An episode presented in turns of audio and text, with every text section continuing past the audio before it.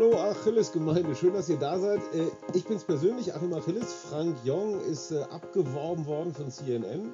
Äh, behauptet er jedenfalls. Wahrscheinlich hat er einfach nur keine Lust. Wir machen den vierten Podcast jetzt gerade und wir haben zum ersten Mal Premiere einen Gast. Einen Gast. Wir machen ein Ratespiel. Er ist Jahrgang 1969. Er war Juniorenweltmeister im Triathlon. Er hat seitdem einen richtigen Beruf gelernt. Das ist ja für Sportler auch nicht selbstverständlich. Na, erratet ihr es? Okay, noch ein Tipp. Sein Nachname klingt irgendwie isländisch. Diese Folge wird präsentiert von Avea. Kennst du das, wenn du schon wieder diesen krassen Heißhunger auf Süßkram hast und dann doch lieber zur Schokoladentafel greifst statt zu gesunden Snacks? Ja, ich auch. Und das kann an Schwankungen im Blutzuckerspiegel liegen. Zum Beispiel durch sehr kohlenhydratlastige Mahlzeiten. Zum Glück gibt es eine Lösung, und zwar den Stabilizer von Avea. Avea ist ein Schweizer Unternehmen in der Longevity-Forschung und bietet eine Vielzahl an individualisierten, hochqualitativen Supplements an. Alle Produkte sind wissenschaftlich fundiert und werden in der Schweiz entwickelt und auf Reinheit getestet. Der Stabilizer besteht aus natürlichen Inhaltsstoffen und hilft bei der Blutzuckerregulierung. Er blockiert einen Teil der Kohlenhydrate, die wir über die Nahrung aufnehmen, und hilft unserem Körper somit dabei, einen ausgeglichenen Blutzuckerspiegel aufrechtzuerhalten. Der Effekt? Ein verbesserter Energiehaushalt ohne Zuckercrashs. Dafür nimmt man den Stabilizer einfach zweimal täglich, 10 Minuten vor einer kohlenhydratreichen festen Mahlzeit ein. Als Hörerin dieses Podcasts bekommst du mit dem Rabattcode RUNNING 15% Rabatt auf deine erste Bestellung unter www.avea-live.com slash running. Damit du die Produkte risikofrei testen kannst, bietet Avea eine 90-Tage-Geld-Zurück-Garantie. Also, worauf wartest du noch? Bestell jetzt unter www.avea-live.com slash running. Richtig. Björn Gustafsson ist bei uns, einer der man kann ruhig sagen, Triathlon-Pioniere in Deutschland. Ne? Wie war das, als du losgelegt hast? Da hatten die in Hawaii gerade diesen Sport erst erfunden. Also ganz so schlimm auch noch nicht, aber da haben wir zumindest noch wirklich richtig kurze Badehosen getragen und, und, und, und wilde Farben. Kommt jetzt ja alles wieder, aber das war noch so die Pionierszeit des Triathlons. Ähm, es gab keine Zeitfahrmaschine. Es gab auch kein Windschattenfahren. Es war einfach gefühlt alles besser. Nee, war es jetzt nicht, es, aber es als ich keine, angefangen habe. Neoprenanzug. Es gab, stimmt. Die ersten Jahre haben wir uns mit Armdeck mit Vaseline eingerieben. und, ähm, und dann erinnerte ich mich, dann kamen so diese ersten Einteiler, wurden dann erstmal erfunden. Und, und, und dass man sich nicht umziehen musste. Dass man sich nicht umziehen musste. Aber Raus denkt aus man der nicht. Badebuchse rein in die Radhose. Das, das war, gemacht? das haben wir am Anfang noch gemacht, ja. Das wurde am Anfang noch gemacht. Bis du dann einfach darauf gekommen bist, Badebuchse reicht eigentlich auch. Hast Ja. du dir erstmal nochmal Vaseline auf die Sattelspitze vom, vom, vom Rennradsattel geschmiert, weil das hat natürlich am Anfang was recht ungewohnt und dann hat man sich da ja auch hochrasiert, so, also ähm, Mehr das- Details. Nee, ja, das können wir später nochmal machen. Und, aber das war schon, eine, war schon eine tolle Zeit. Also ich war da, als das so losging, 16 und dann bist du dir natürlich, da bist du auch offen für solche äh, Spielereien und freust dich. Einmal auch. kurz rechnen. 16, als es losging, das war 85 dann. Ja, genau. ungefähr. Genau, und ja. das war Anfang der 80er, als die drei Verrückten in Hawaii, das war doch diese Ja, Wette. das war, glaube ich, das war, glaube ich, sogar tatsächlich irgendwie 78 oder noch ein bisschen Ja. früher. Der Boom, der wurde so bei uns in der Heimatstadt seinerzeit, das sage ich jetzt nicht, na, Neumünster, also bekannt durch die höchste Jugendkriminalität Deutschlands. Ähm, Und wenn man von Hamburg nach Sylt fährt. und wenn man von Hamburg nach vorbei. Sylt fährt, dann fährt der Zug da durch Ja. oder du fährst an der Autobahn da vorbei. Genau. Ja.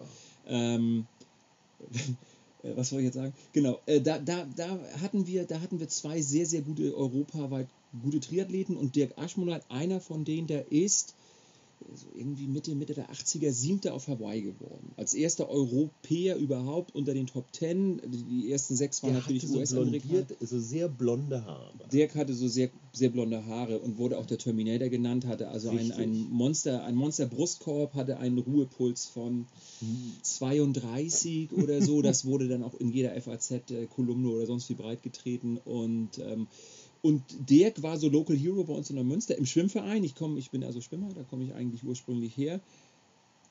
Ja, und dann hast du mit 16 hast du zu dem aufgeguckt, ne? so, boah, die Großen. Und äh, der, der war dann ja nur irgendwie, wie alt war Dirk? Ich glaube, vier, fünf Jahre älter als ich. Ähm, und irgendwann hat Dirk mich dann bei dem ersten Triathlon-Wettkampf, da habe ich dann mal so ausprobiert, hat er mich dann entdeckt und als sein Ziehsohn Schützling äh, hergerichtet, quasi, zugerichtet und ja, zugerichtet mag passen. Und 86 gab es dann die ersten Triathlon-Jugendmeisterschaften in Deutschland, von der DTU ausgerichtet. Und da hat er gesagt, pass auf Björn, da startest du mal. Da habe ich dann noch extra am Vortag, ohne ihn zu fragen, nochmal eine extra richtig harte Einheit hingelegt. Glaubt man nicht. Top vorbereitet. Ja, top vorbereitet, na Logo. Ja. Glaubt man nicht, dass man irgendwie Trainingsprinzipien wusste oder Ja, sowas. Einfach nur gib ihm. Einfach nur gib ihm extra nochmal hart. Ich glaube, ich bin hart geschwommen und hart gelaufen, als ich es direkt dann am nächsten Morgen gesagt habe. Oder ich glaube, am Freitag war das Sonnabend, sind wir schon Ja, zum. Rennen gefahren. Da hat er nur gedacht, sag mal, spinnst du und so weiter. Ähm, ja, und, aber das Rennen gewonnen. So, so, also solide, äh, ich glaube mit vier, fünf Minuten Vorsprung vor dem, vor dem Champ, vor dem ausgelobten Champion Wow. Guido Geis seiner Zeit. Vielleicht waren es auch weniger, wie Guido das jetzt hören sollte, ich weiß es nicht. Ähm, aber und dann habe ich nur gedacht, okay, das, das scheint ja irgendwie zu funktionieren. Aber sag mal, der Triathlet galt doch damals als hochgradig gestört. Ne? Das Ja, war kein richtig, der konnte nicht richtig schwimmen, der konnte nicht richtig Radfahren und konnte nicht richtig laufen. Ja, War aber wahnsinnig lange unterwegs Ja. Im Vergleich zu den anderen. genau, genau, genau. Wie, wie bist du dazu gekommen? Also du musstest ja auch deinen ersten, bevor Dirk Aschmoner dich entdeckt Ja, hat. du bist ja so mit was sechs- ist schief gelaufen? Ja, mit 16 oder mit 15. Schwimmen wurde einfach total langweilig. Ich meine, Schwimmen ist Klar. ja eine tolle Sportart so. Ja. Aber ähm, äh, jetzt nur Kacheln, Zähnen und stupide. Und dann kam eben dieser neue Sport auf und dann bist du dabei. Das ist so wie, mit, äh, wie der Windsurfer zum Kiter wird auf einmal. Also Kitesurfen, Windsurfen. Ne? Gleiches Ding, was wir da irgendwie in der Wassersportszene erleben, war dann vom Schwimmen, wurdest du dann einfach zum Triathleten. Aber ihr wart Exoten. wir waren Exoten, ja. Genau, ihr passtet, genau. es gab das nicht bei Olympia. Genau. Gut, Hawaii Ja. gab's. Hawaii. Rot gab's dann irgendwann. Rot kam ziemlich schnell, als jetzt ja Challenge Rot äh, Ja. irgendwie ziemlich schnell danach. Da habe ich Dirk Aschmoneit als Genau. junger Sportreporter habe ich ihn Ah. interviewt in Rot, Ja. muss Mitte der 80er Ja. gewesen sein. Und ich sagte, Herr Aschmoneit, das ist ja ganz schön mit diesem Ironman, aber es gibt doch jetzt schon Verrückte, die machen schon die dreifache Distanz. ja, das Triple-Ding. da hat er mich angeschissen oder gesagt, sag mal, weißt du nicht, was wir hier machen und jetzt soll ich das noch dreimal machen, du hast ja wohl nicht. Also wir hatten Gibt ja, gibt ja auch, gibt ja auch zehnfach, ne? Ja, also ja. muss man sich mal, das musst du immer reinziehen. Das sind 18 Kilometer Schwimmen. am das- Stück, ne? am Stück. Also nicht Nee, gar nicht wahr. Entschuldigung. Tagen oder 380, so. äh, Ja, ja. acht- acht- 38 Kilometer, Mensch. 38 Kilometer schwimmen, Und dann 1000 1800 Kilometer Radfahren. Ja, das ist Und wenn das noch nicht genug ist, dann nochmal 420 on top laufen. Das machen auch irgendwie nur eine Hand oder 10, 12 da Teilnehmer. läuft aber zu Hause auch was falsch. Ne? Ja, da Also musst du da- nicht da nur zu Hause was falsch nicht. laufen. Ich glaube, ja. da hast du irgendwie auch mal irgendwie einen komplett falschen Abweg genommen. Also mir, mir würde ja schon, ich selber habe noch nie einen Ironman gemacht, also so die klassische Distanz von 3,8 Kilometer Schwimmen, Du 180 warst die Radfahren. Olympische, ne? Ich Das war, war die Olympische Ding. und war dann, wurde dann ja auch so ein bisschen älter schon und war dann die Halb, Halb Ironman-Distanz, jetzt heißt das 73. Ähm, das klappt dann auch ganz gut und irgendwann kam bei mir, dann war der Plan, so mit 25, 26 machst du einen Ironman. Also da braucht man so eine gewisse Grundsubstanz, da brauchst So du einfach mal ein bisschen Fett auf den Rippen brauchst du da, ja. Ja. Genau. Also das, das, das kannst du als schneller äh, Kurzstreckenathlet, das kannst du alles, das ist überhaupt gar kein Problem. Also du könntest jederzeit als olympischer Athlet einen Ironman machen. Überall, das kannst du aus deinem ganz normalen Training rausmachen. Das wird zwar eine harte Kiste, Reden wir weil von du, Profis oder reden wir von Nee, nee, nee, von, jeder Pro Männer? nee, von Profis. Ja, okay. Wir reden von Profis. Ne? Also das kannst du, das kannst du machen, aber danach bist du erstmal, also danach bist du erstmal ein halbes Jahr von der Bildfläche verschwunden. Was, was hast du für deine erste olympische Distanz gebraucht an Zeit? Für die erste Olympische. Um und bei. Das weiß ich jetzt gar nicht mehr. Also so für die erste Olympische, ich weiß gar nicht, lass mal überlegen. Naja, da war ich dann ja, das war ja schon, das war ja schon die deutsche Meisterschaft damals als Jugend. So zwei Stunden zehn vielleicht oder sowas. Oh ja. 2,12. Naja. Nachher so, in, ich erinnere mich noch, der schnellste war so 1,47 für die schnellste Olympische. Unter zwei Stunden ist ja schon mal, Ja, ja, also das hast du natürlich deutlich, 1,50, ja. Ich, war, ich war einmal froh, dass ich unter 2,30 geblieben Ja, bin als okay. Hobbysportler, Ja. 2,23 oder sowas. Immerhin. Sag mal, und Schwimmer haben einen extremen Vorteil, oder? Weil Mhm. wenn du Schwimmtechnik kannst, wenn du die Ausdauer hast, Schwimmer hatten einen Extremvorteil. Radfahren kann jeder Dödel, laufen auch. Nee, laufen nicht. Also Radfahren. Radfahren kann jeder Dödel, so quasi. Da Ja. kannst du ja auch am meisten machen irgendwie. Da kannst du ja deine Kilos irgendwie eng zusammenschnüren um den Bauch und kaufst ein teures Rad und machst irgendwie sonst wie was äh, und, und baust da irgendwie. Also Radfahren ist, denke ich mal, das wirklich das Einfachste an der ganzen Angelegenheit. Aber du musst, wenn man jetzt, ich sag mal, im Leistungsbereich, musst du schon ein gewisses schwimmerisches Potenzial Mhm. mitbringen, damit du nicht ganz und gar aus der Führungsgruppe, also heutzutage raus bist. Aber entschieden wird der Triathlon heute, der, Olympi äh, ja, der olympische Triathlon im Laufen, ganz eindeutig. Und ähm, weil da, also, die, also die Jungs laufen ja äh, fantastische 28 Minuten sind in der Lage, auf 10 Kilometer zu laufen. Also das du bei den deutschen Meisterschaften ja schon vorne mit dabei bist. da ne? wärst du hier schon, also mittlerweile ist Triathlon, äh, sind das nicht mehr so die Schwimmer, die nicht laufen können, so Mhm. wie es früher eben war. Also früher sind die Triathleten klassisch vom Schwimmen gekommen. Radfahren konnte ja nun bekannt dabei, haben wir gerade besprochen, jeder. Und Laufen hast dich dann irgendwie so durchgeschleppt. Hinten hilft der liebe Gott. Gen Ja. genau. Ja, über die Glaubensrichtung müssen wir, aber egal. Ähm, hinten hilft der liebe Gott, aber jetzt heute ist das eben so, heute, heute werden die heute werden die richtig geformt, die Triathleten. Ja, also heute ist heute kannst du super laufen, heute sind das monstergute Radfahrer und die können dann auch noch gut schwimmen. Die können auch jede Tour-Etappe mitfahren. Die könnten ne, auch wenn quasi jede Tour-Etappe mit, die würden jetzt dann den Stage nicht gewinnen, aber die würden definitiv da, also ganz locker im Feld mitfahren können. Ich, ich muss mal einmal nostalgisch werden. Äh, ja, früher war alles besser, wissen Mhm. wir. Gilt, gilt immer der Satz. Mhm. Ja, ihr wart Abenteurer, ihr wart Verrückte, ihr wart Avantgarde. Heute bist du natürlich in einem Bereich, wo viel mehr gekitzelt wird, im, im Millimeterbereich, Ja. im Trainingsbereich. Ja. Also reizt dich das, wenn du dir vorstellst, du wärst jetzt nochmal 16 und könntest Oh. so mit einem voll funktionsfähigen Körper nochmal so richtig in alle Grenzbereiche Ja, rein, glaub- die du früher so nicht erreicht hast. Ja, ne? ich glaube schon. Glaub Da schon. schon. Wobei, schon wobei an man darf, Gedanke. also ich, ich finde die Zeiten, also früher war es jetzt auch schon, waren wir auch schon mächtig schnell, das darf man jetzt auch nicht, also wir hatten dann ja auch, dass die Entwicklung ging ja relativ schnell voran, jetzt weiß ich nicht, die ersten Triathlon-Räder mit den, ich sag mal, richtigen Aerorahmen und da hat man an der Sitzposition rumgebastelt, das ist natürlich heute nochmal alles ausgefeilter, ob man mit dem Material, was wir frü früher dann, ich sag mal 1992 und sowas zur Verfügung hatten, ob man da, sind wir auch schon voll Carbonrahmen mit, mit Scheibenrädern und, und Tri-Spokes vorne gefahren, also haben ja nicht in der Mond gelebt, ne? Ja, ja, ja. Gangschaltung gab es ja auch schon und, ähm, und ähm, äh, muss man sehen, ob man heute wirklich so viel mehr zur Verfügung hat. Also der gute Athlet, der musst du immer noch sein. Aber ja, um deine Frage zu beantworten, das reizt schon. Wenn ich jetzt heute nochmal 16 wäre, würde ich sicherlich den gleichen Weg irgendwie wieder einschlagen, weil äh, Triathlon hat nach wie vor nichts an Faszination für mich äh, verloren, ist mir aber jetzt viel zu anstrengend. Ach komm, Ja, einfach jetzt so im Alter denkst du dir, nö, tue ich mir nicht nö, mehr an. muss ja nicht, kannst ja auch andere Sachen machen. Ja, ja, aber einmal infiziert vom Fieber, ne, mit 90 noch auf Hawaii, werden doch jetzt Altersklassen 80, 90 eingeführt, weil es die Leute alle nicht lassen können. das stimmt, das stimmt. Und- Ja, ich hatte mal, ich hatte mal so eine offene Wette mit irgendwie so ein paar richtig alternden Top-Athleten. Da haben wir irgendwie gesagt, Mensch, irgendwie 2010 wollten wir dann alle auf Hawaii starten. Einmal nochmal. Einmal nochmal das große Ding und so mit Wildcard und dann haben wir Mhm. aber, das hat auch mit der Wildcard nicht geklappt. Das heißt, mittlerweile musst du die mittlerweile musst du dich ja echt härtest dafür qualifizieren. Oh und, ja. und da musst du wirklich, auch- also da, also um nach Hawaii zu kommen, musst du schon richtig was auf dem Das Kessel ist härter haben. als der Wettkampf selbst wahrscheinlich. Ja, im, dabei, ne? wenn du auf Hawaii bist, kannst du da ja easy going machen, weil du Ja. einfach sagst, komm ey, ich will jetzt einfach nur das Feeling erleben. Ja. Also ich glaube, die Quali für Hawaii ist wirklich härter als das Eine der größten Lügen im Triathlon, ich will einfach nur das Feeling erleben. ne? Auch wenn du auf Hawaii bist. So heiß, ja, die wollen alle dann so geben die natürlich auch alles da. Ne? Aber ähm, ja, das wäre schon nochmal was. Ich weiß es nicht, Hajo, keine Ahnung. Nee, Wir bist sind ähm, im Achilles-Podcast Nummer 4. Björn Gustafsson, einer der Veteranen, klingt so ein bisschen alt, so alt ist er gar nicht. Einer, einer der ersten deutschen Supertriathleten bei mir inzwischen. Und jetzt kommen wir zu dem Thema, was mich natürlich umtreibt. Du warst, glaube ich, 22. drei, am 23. Geburtstag passiert er Am jetzt. 23. Als ge Geburtstag. eigenes Geschenk, habe ich mein eigenes, äh, meine eigene Hinrichtung am 23. Geburtstag habe ich mir geschenkt. Was quasi. genau ist passiert? ich bin schon ich bin schon zwei oder drei Jahre ständig nur noch unter Schmerzen gelaufen. Also ich hatte immer Schmerzen auf der linken Schienbeininnenseite, so ein Knöchel, Hand, Handbreit über dem Imknöchel. Das nennt man äh, hintere Schienbeinkantensyndrom oder im Englischen Shin- Shinsplinten genannt. Das war früher, das fing dann ja so 1990 an, da traten die Schmerzen erstmalig auf und, und früher hatte man dann noch nicht so die Erkenntnis. Also früher, äh, ja, es gab orthopädische Einlagen vom Arzt, so. Ja, es gab auch Ganz Laufschuhe. kurz, Ursache ist. Ursache ist, war bei, Ursache war bei mir eine ganz klassische Fehlstellung, Überpronation. Das Mhm. in meinem Fall jetzt, das können auch noch andere Ursachen sein, aber in meinem Fall war es wirklich ein zu starkes nach innen Einknicken des Fußes. Das habe ich mir auch selber hergezüchtet.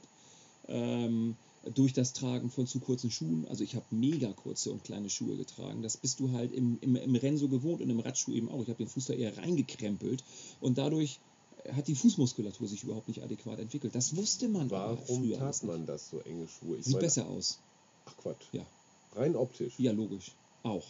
Und Also ja, man- du hast man ja, du hast, nicht du, so hast, du hast ja auch so große Füße wie ich. Du hast ja auch so Schuhgröße 46, 47. Das sieht doch einfach scheiße aus, so große Füße. Und Hab dann ich bist mir du. nie Gedanken drüber Ja, gemacht. du bist auch zu spät eingestiegen. Aber wenn du jetzt Jugendlicher gewesen wärst, Ach, wenn, du. Ju- wenn du Jugendlicher gewesen wärst, dann hättest du irgendwie gesagt, oh Mensch, und ja, der das hat mal immer so Chinesinnen, die sich früher die Füße so abgebunden haben, damit die noch kleiner Vielleicht kommt, das, werden? vielleicht, ist so ein, vielleicht kommt das daher, ja. Vielleicht bin ich so ein kleiner Chinese, obwohl ich ja eigentlich äh, Ich dachte, das hätte jetzt was mit, mit, mit, mit Gefühl, also mit, Ja, mit Kontakt. auch. Also genau, oder- genau. Also ich habe es eigentlich gemacht. Also A hat mir nie jemand wirklich gesagt, trag den Schuh mal größer. Also wenn du heute jetzt ganz vernünftig bist Mhm. und das alles richtig machst und ins Schuhgeschäft gehst und einen guten Berater hast, der sagt dir dann schon, pass mal auf, du musst deinen Schuh größer tragen. Ich habe also jetzt in meiner Arbeitskarriere äh, mal Hertha BSC gefittet im Trainingslager. Ja. Ähm, Gefittet heißt Schuhe. gefittet angepasst. heißt Schuh angepasst. Von Ja. Nike wurde ich da gebucht und die haben gesagt, okay, ähm, fitte jetzt mal die, die 22 äh, Quad, also die, die, die A-Liga-Spieler ähm, äh, im Trainingslager, die haben mich dann da gebucht. Und das, das Wichtigste, die meisten Diskussionen, die ich mit dem Fußballspieler hatte, ging um Schuhgröße. Und wie viele von 22 Bundesliga-Profis 22 Haben- tragen zu kleine Schuhe. Ach, Oder Quatsch. haben, ja. Und die haben teilweise, wenn wir jetzt beim Fußball gerade sind, äh, du hast da so einen 22-jährigen Fußballspieler vor dir. Und wenn du nur die Füße sehen würdest, denkst Hm. du, da steht ein 80-Jähriger vor dir. Weil?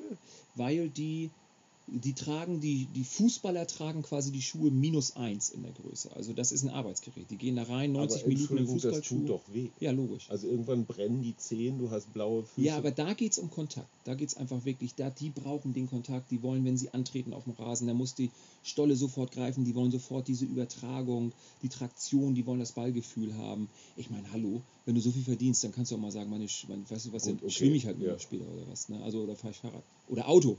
Aber, aber du sagst Füße von 80-Jährigen, nicht nur optisch, sondern auch so runtergerockt. Ja, oder? das kann ich jetzt, also erstmal optisch, ja genau, auch richtig runtergerockt. Also sie sahen richtig alt aus. Nicht bei jedem Athleten, Ja. aber die Füße sahen wirklich, ich kenne ja nur noch, bin ja irgendwie Fußnerd geworden, so über Ja. die Jahre. Ähm, und, äh, und, und kenne einfach die Füße von allen Leuten. Und die haben, äh, das sah einfach so aus. Wenn du jetzt nur das Foto gesehen hättest und du müsstest jetzt irgendwie so ein, so ein Multiple Choice machen, wem gehört der Fuß, Hm. würdest du sagen, ja, hier 80. Ach So, komm. ja, so. Hat das auch was mit Fußpflege zu tun? Mm. Eingewachsene Fußnägel und also, also das war mal ein hochinteressanter Beitrag, ich weiß nicht mehr, wo ich ihn gelesen habe, er sagt, ein guter Freizeitsportler achtet extrem darauf, dass seine Füße genauso gepflegt sind wie seine Hände, weil das auch ähm, viel mit, mit Gefühl, mit Gesundheit, mit sonst wie zu tun hat. Entzündungsherde, Fußpilz, was da alles gibt. Das ist eine gute Frage. Ist halt so weit jetzt- weg, ne? Ja, Also es der ist ja so ein bisschen, man sieht ihn, wenn man ein bisschen fehlsichtig Ja. ist im Alter, sieht man ihn kaum. Ja. Ne? Riechen tun die Frauen meistens auch besser, Ja. ne? das fällt einem auch nicht so auf. Ja, Fuß ist ein Mysterium. Ne? Wenn du Fuß im Internet googelst, kriegst du 50% Matches mit irgendwie Fußfetisch. Also Menschen, die sich an Füßen aufgeilen. Ja. Das kann ich verstehen, aber sie sollten gepflegt sein. Also äh, ein Fußpilz, also Fußpilzfetisch, glaube ich. Gepflegter Fußpilz? Ja, das Genau. ist schwierig. Ich hätte gerne einen gepflegten Fußpilz. 0305, oh nee, mach mal den kleinen.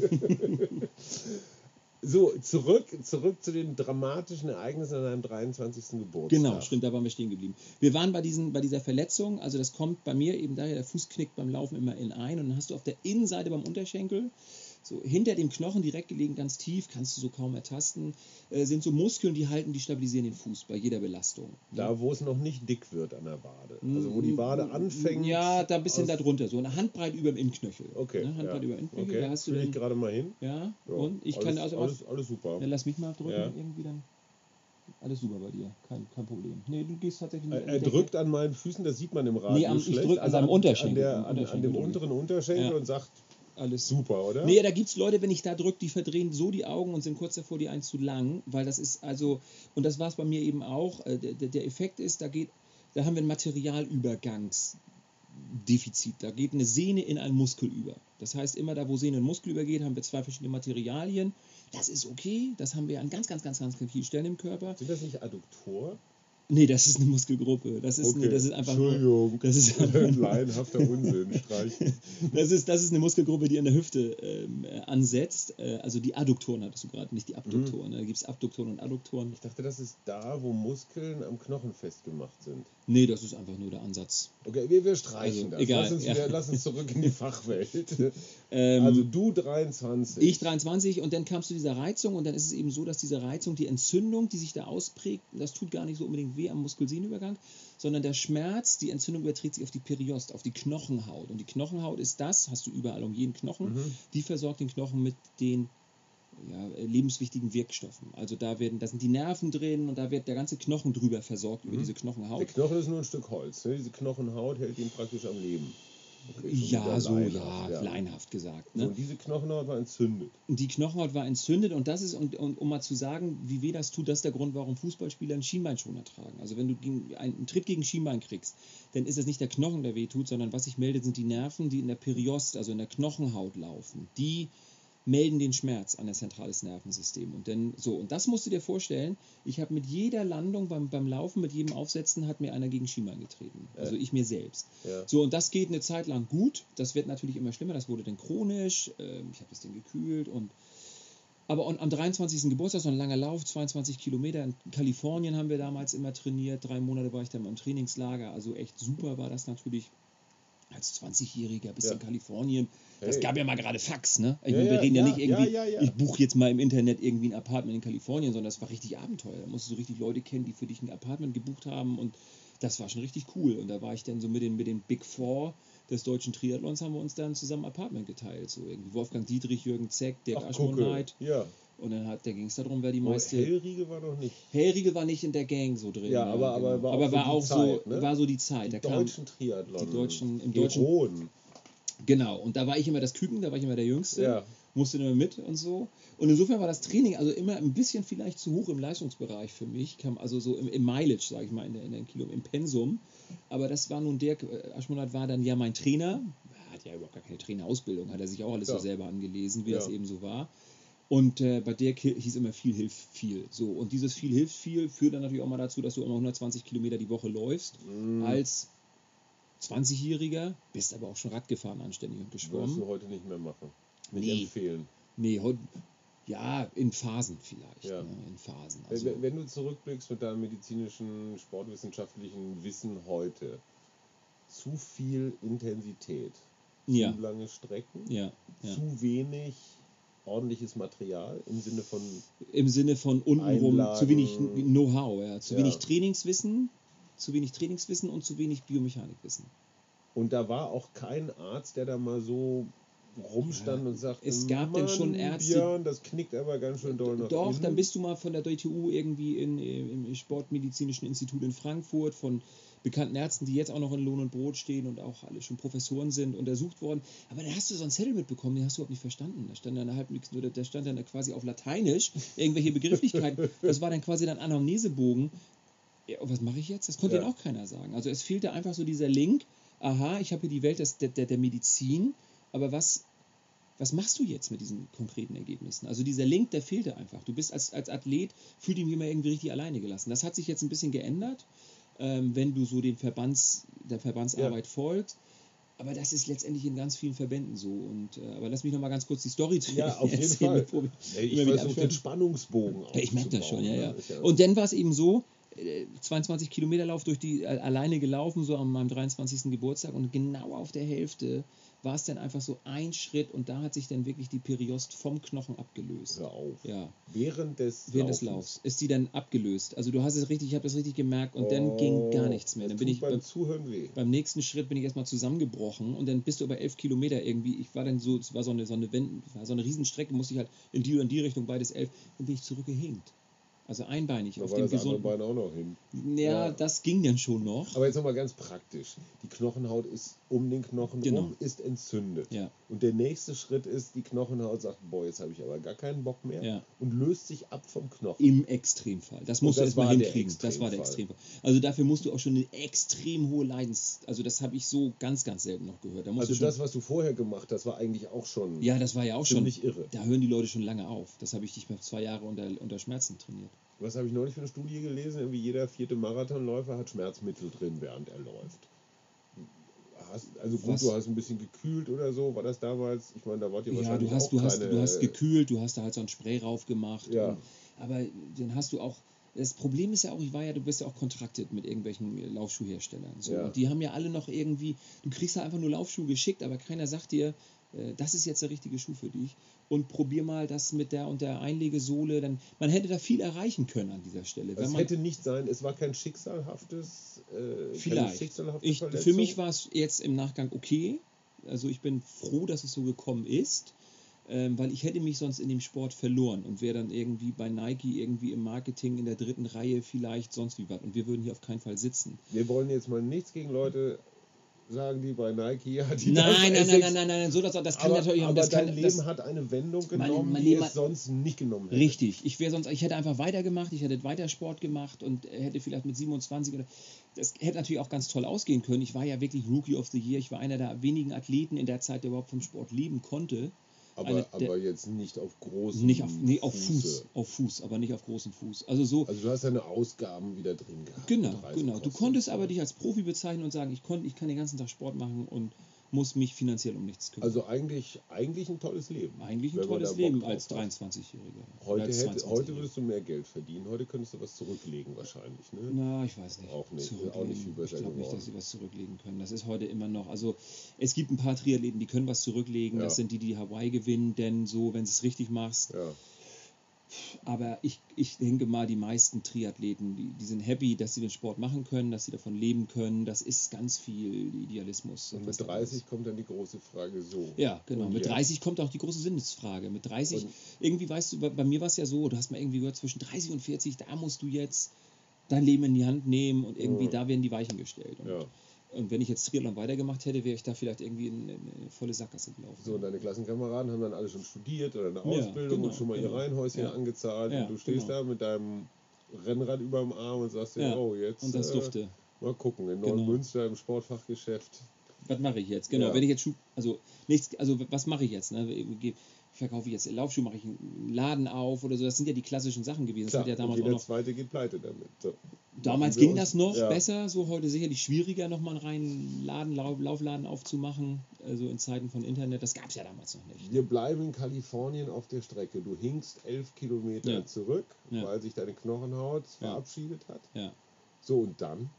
Du im Trainingslager. Dann sitzen da drei Jungs und sagen, komm hier, Björn, genau, stell dich genau. mal nichts, was bist du denn für eine Pussy? Dann ziehst du natürlich den Radschuh an und denkst jetzt, Radfahren geht noch. ja, Geht aber auch nicht, weil durch die Vibration, du bist ja ganz eng mit dem Pedal verbunden ja. und durch die, durch die, nur durch diese Vibration, du fährst ja so 7, 8 Bar im Rennradreifen, Ja, also ja, das ist schon ganz schön viel Druck, ne? Haut durch, ne? Und, und, und du kannst nicht mal mehr Rad fahren. Weil durch diese, durch, diese, durch diese kleine Erschütterung, die du als Gesunder ja gar nicht merkst, nimmst Ja. ja gar nicht wahr, ähm, äh, schmerzt das schon so, dass du denkst, es geht, ich halte es nicht aus. Und selbst das Schwimmen, ich bin dann natürlich viel geschwommen, ähm, aber selbst das Abstoßen von der Ja. Wand kannst du nur einbeinig machen. Und selbst wenn du so einen Schleifkraul-Beinschlag machst, so ganz Ja. bisschen, das umströmende Wasser, was da so um den Knöchel rumströmt, das schmerzt schon so. das also das, merkt man doch eigentlich gar nicht so richtig. nee, das Ja, merkst ja. du sonst überhaupt nicht. Also du merkst Also du nur warst Sachen- hin. Ich war hin, ja. Und dann sitzt du da im Trainingslager. Dann da sitzt du im Trainingslager Und denke- und- wirst. Hattest du diesen Moment, dass du wusstest, ach du Scheiße, das war's Ja. jetzt? Das, das war dir klar. Das war mir klar. Das war nicht so, ach komm, das. Nee, nee, nee, das war mir an dem. Ich hatte das ja schon zweimal vorher, dass ich aussetzen musste und Mhm. im Trainingslager äh, schon die Jahre vorher. Das ging immer nur darum, hoffentlich halten die Knochen. Und dann bist du da die ganze Zeit irgendwie am Aquajoggen. Ja. Und, aber das Aqua. Entwürdigend. Die Och. Kollegen stehen am Beckenrand und sagen, guck mal hier. ach, Aquajoggen in Kalifornien im Okay. Open Public, das, das ist unheimlich, da, da bist du dann mit irgendwie Housewives, die dann, also das ist ganz nice so, das kann man machen, aber das ist schon entwürdigend. Aber du gehst danach wieder auf die Strecke, auf die Bahn und du kannst direkt wieder richtig, also wenn du gut Aquajoggen und das richtig machst, ja, büßt du nichts an Laufkapazitäten ein. weil durch den Wasser, durch Ja, das ja, Arbeiten das gegen den Genau, Wasserdruck. genau. das Muss ist das natürlich entsprechend lange ne? da im Pool rumjoggen, also nicht Ja. mal eben 10 Minuten, sondern die ist ja richtig schon eine Stunde 20. Das wird dann schon mal langweilig, ne? Ja. Aber du kannst zumindest das kompensieren und zum Ende oder in der zweiten Hälfte der Saison kannst du auch nochmal wieder, wenn dann alles gesund bleibt, eine Form hochkriegen, wo die anderen dann schon wieder im Eimer sind. Also da sind dann immer die Meisterschaften. Insofern, das klappte dann auch immer noch. So war es die Jahre dann zuvor. Ähm, aber in dem Jahr wusste ich sofort, das war's. Und, und dann kennst du dieses schwarze Loch, so Hm, dieses das kenne ich, das habe ich dann gesehen. Ja. Sinnkrise, Genau. was soll ich machen? In der Sportwissenschaft nennt man das den sozialen Tod. Das ist ein beschriebenes Phänomen in der, wert. in Den der sozialen Tod. ja genau in der Das Sport, heißt, alles, was dich in deinem Ja. sozialen Netz definiert hat, ist weg. in der genau in der Sportpsychologie ist es als Phänomen. Also du bist ja arbeitslos. Du bist von heute auf morgen arbeitslos, du hast keine Arbeitslosenversicherung, dein Sponsor, dem du das. Arbeitsunfähig sogar. Ja, aber arbeitsunfähig, Ja, das sagt dann, ja, das, ja. Die, das hast du in deinem Vertrag nicht so drin stehen. In dem Vertrag stimmt. steht einfach drin, okay, du kriegst eine Unterstützung, aber du hast die und die und die Starts zu machen. Mhm. So, das sind deine Pflichtstarts, die du machen musst, die sind dem Sponsor wichtig und dann gibt es eine entsprechende Prämienzahlung, wenn du eben gut finishst. So, das ist halt dein Fixum, was du bekommst. Aber das ist an die Pflicht gebunden, an diesen Wettkämpfen teilzunehmen. Und wenn du weißt, du nimmst an diesen Wettkämpfen, kannst nicht teilnehmen, Kriegst du nichts. kein Geld. Es gibt auch keine Klauseln in diesen Verträgen, sowas wie Krankentagegeld Nee. oder irgendwie Nee. sowas, was ist Hätte man vielleicht verhandeln aber- können, hätte, okay, hätte, hätte, gab's aber nicht. gab es nicht. Genau. So, du sitzt in Kalifornien, Ja. arbeitslos, Arbeitslos. sozial gestorben.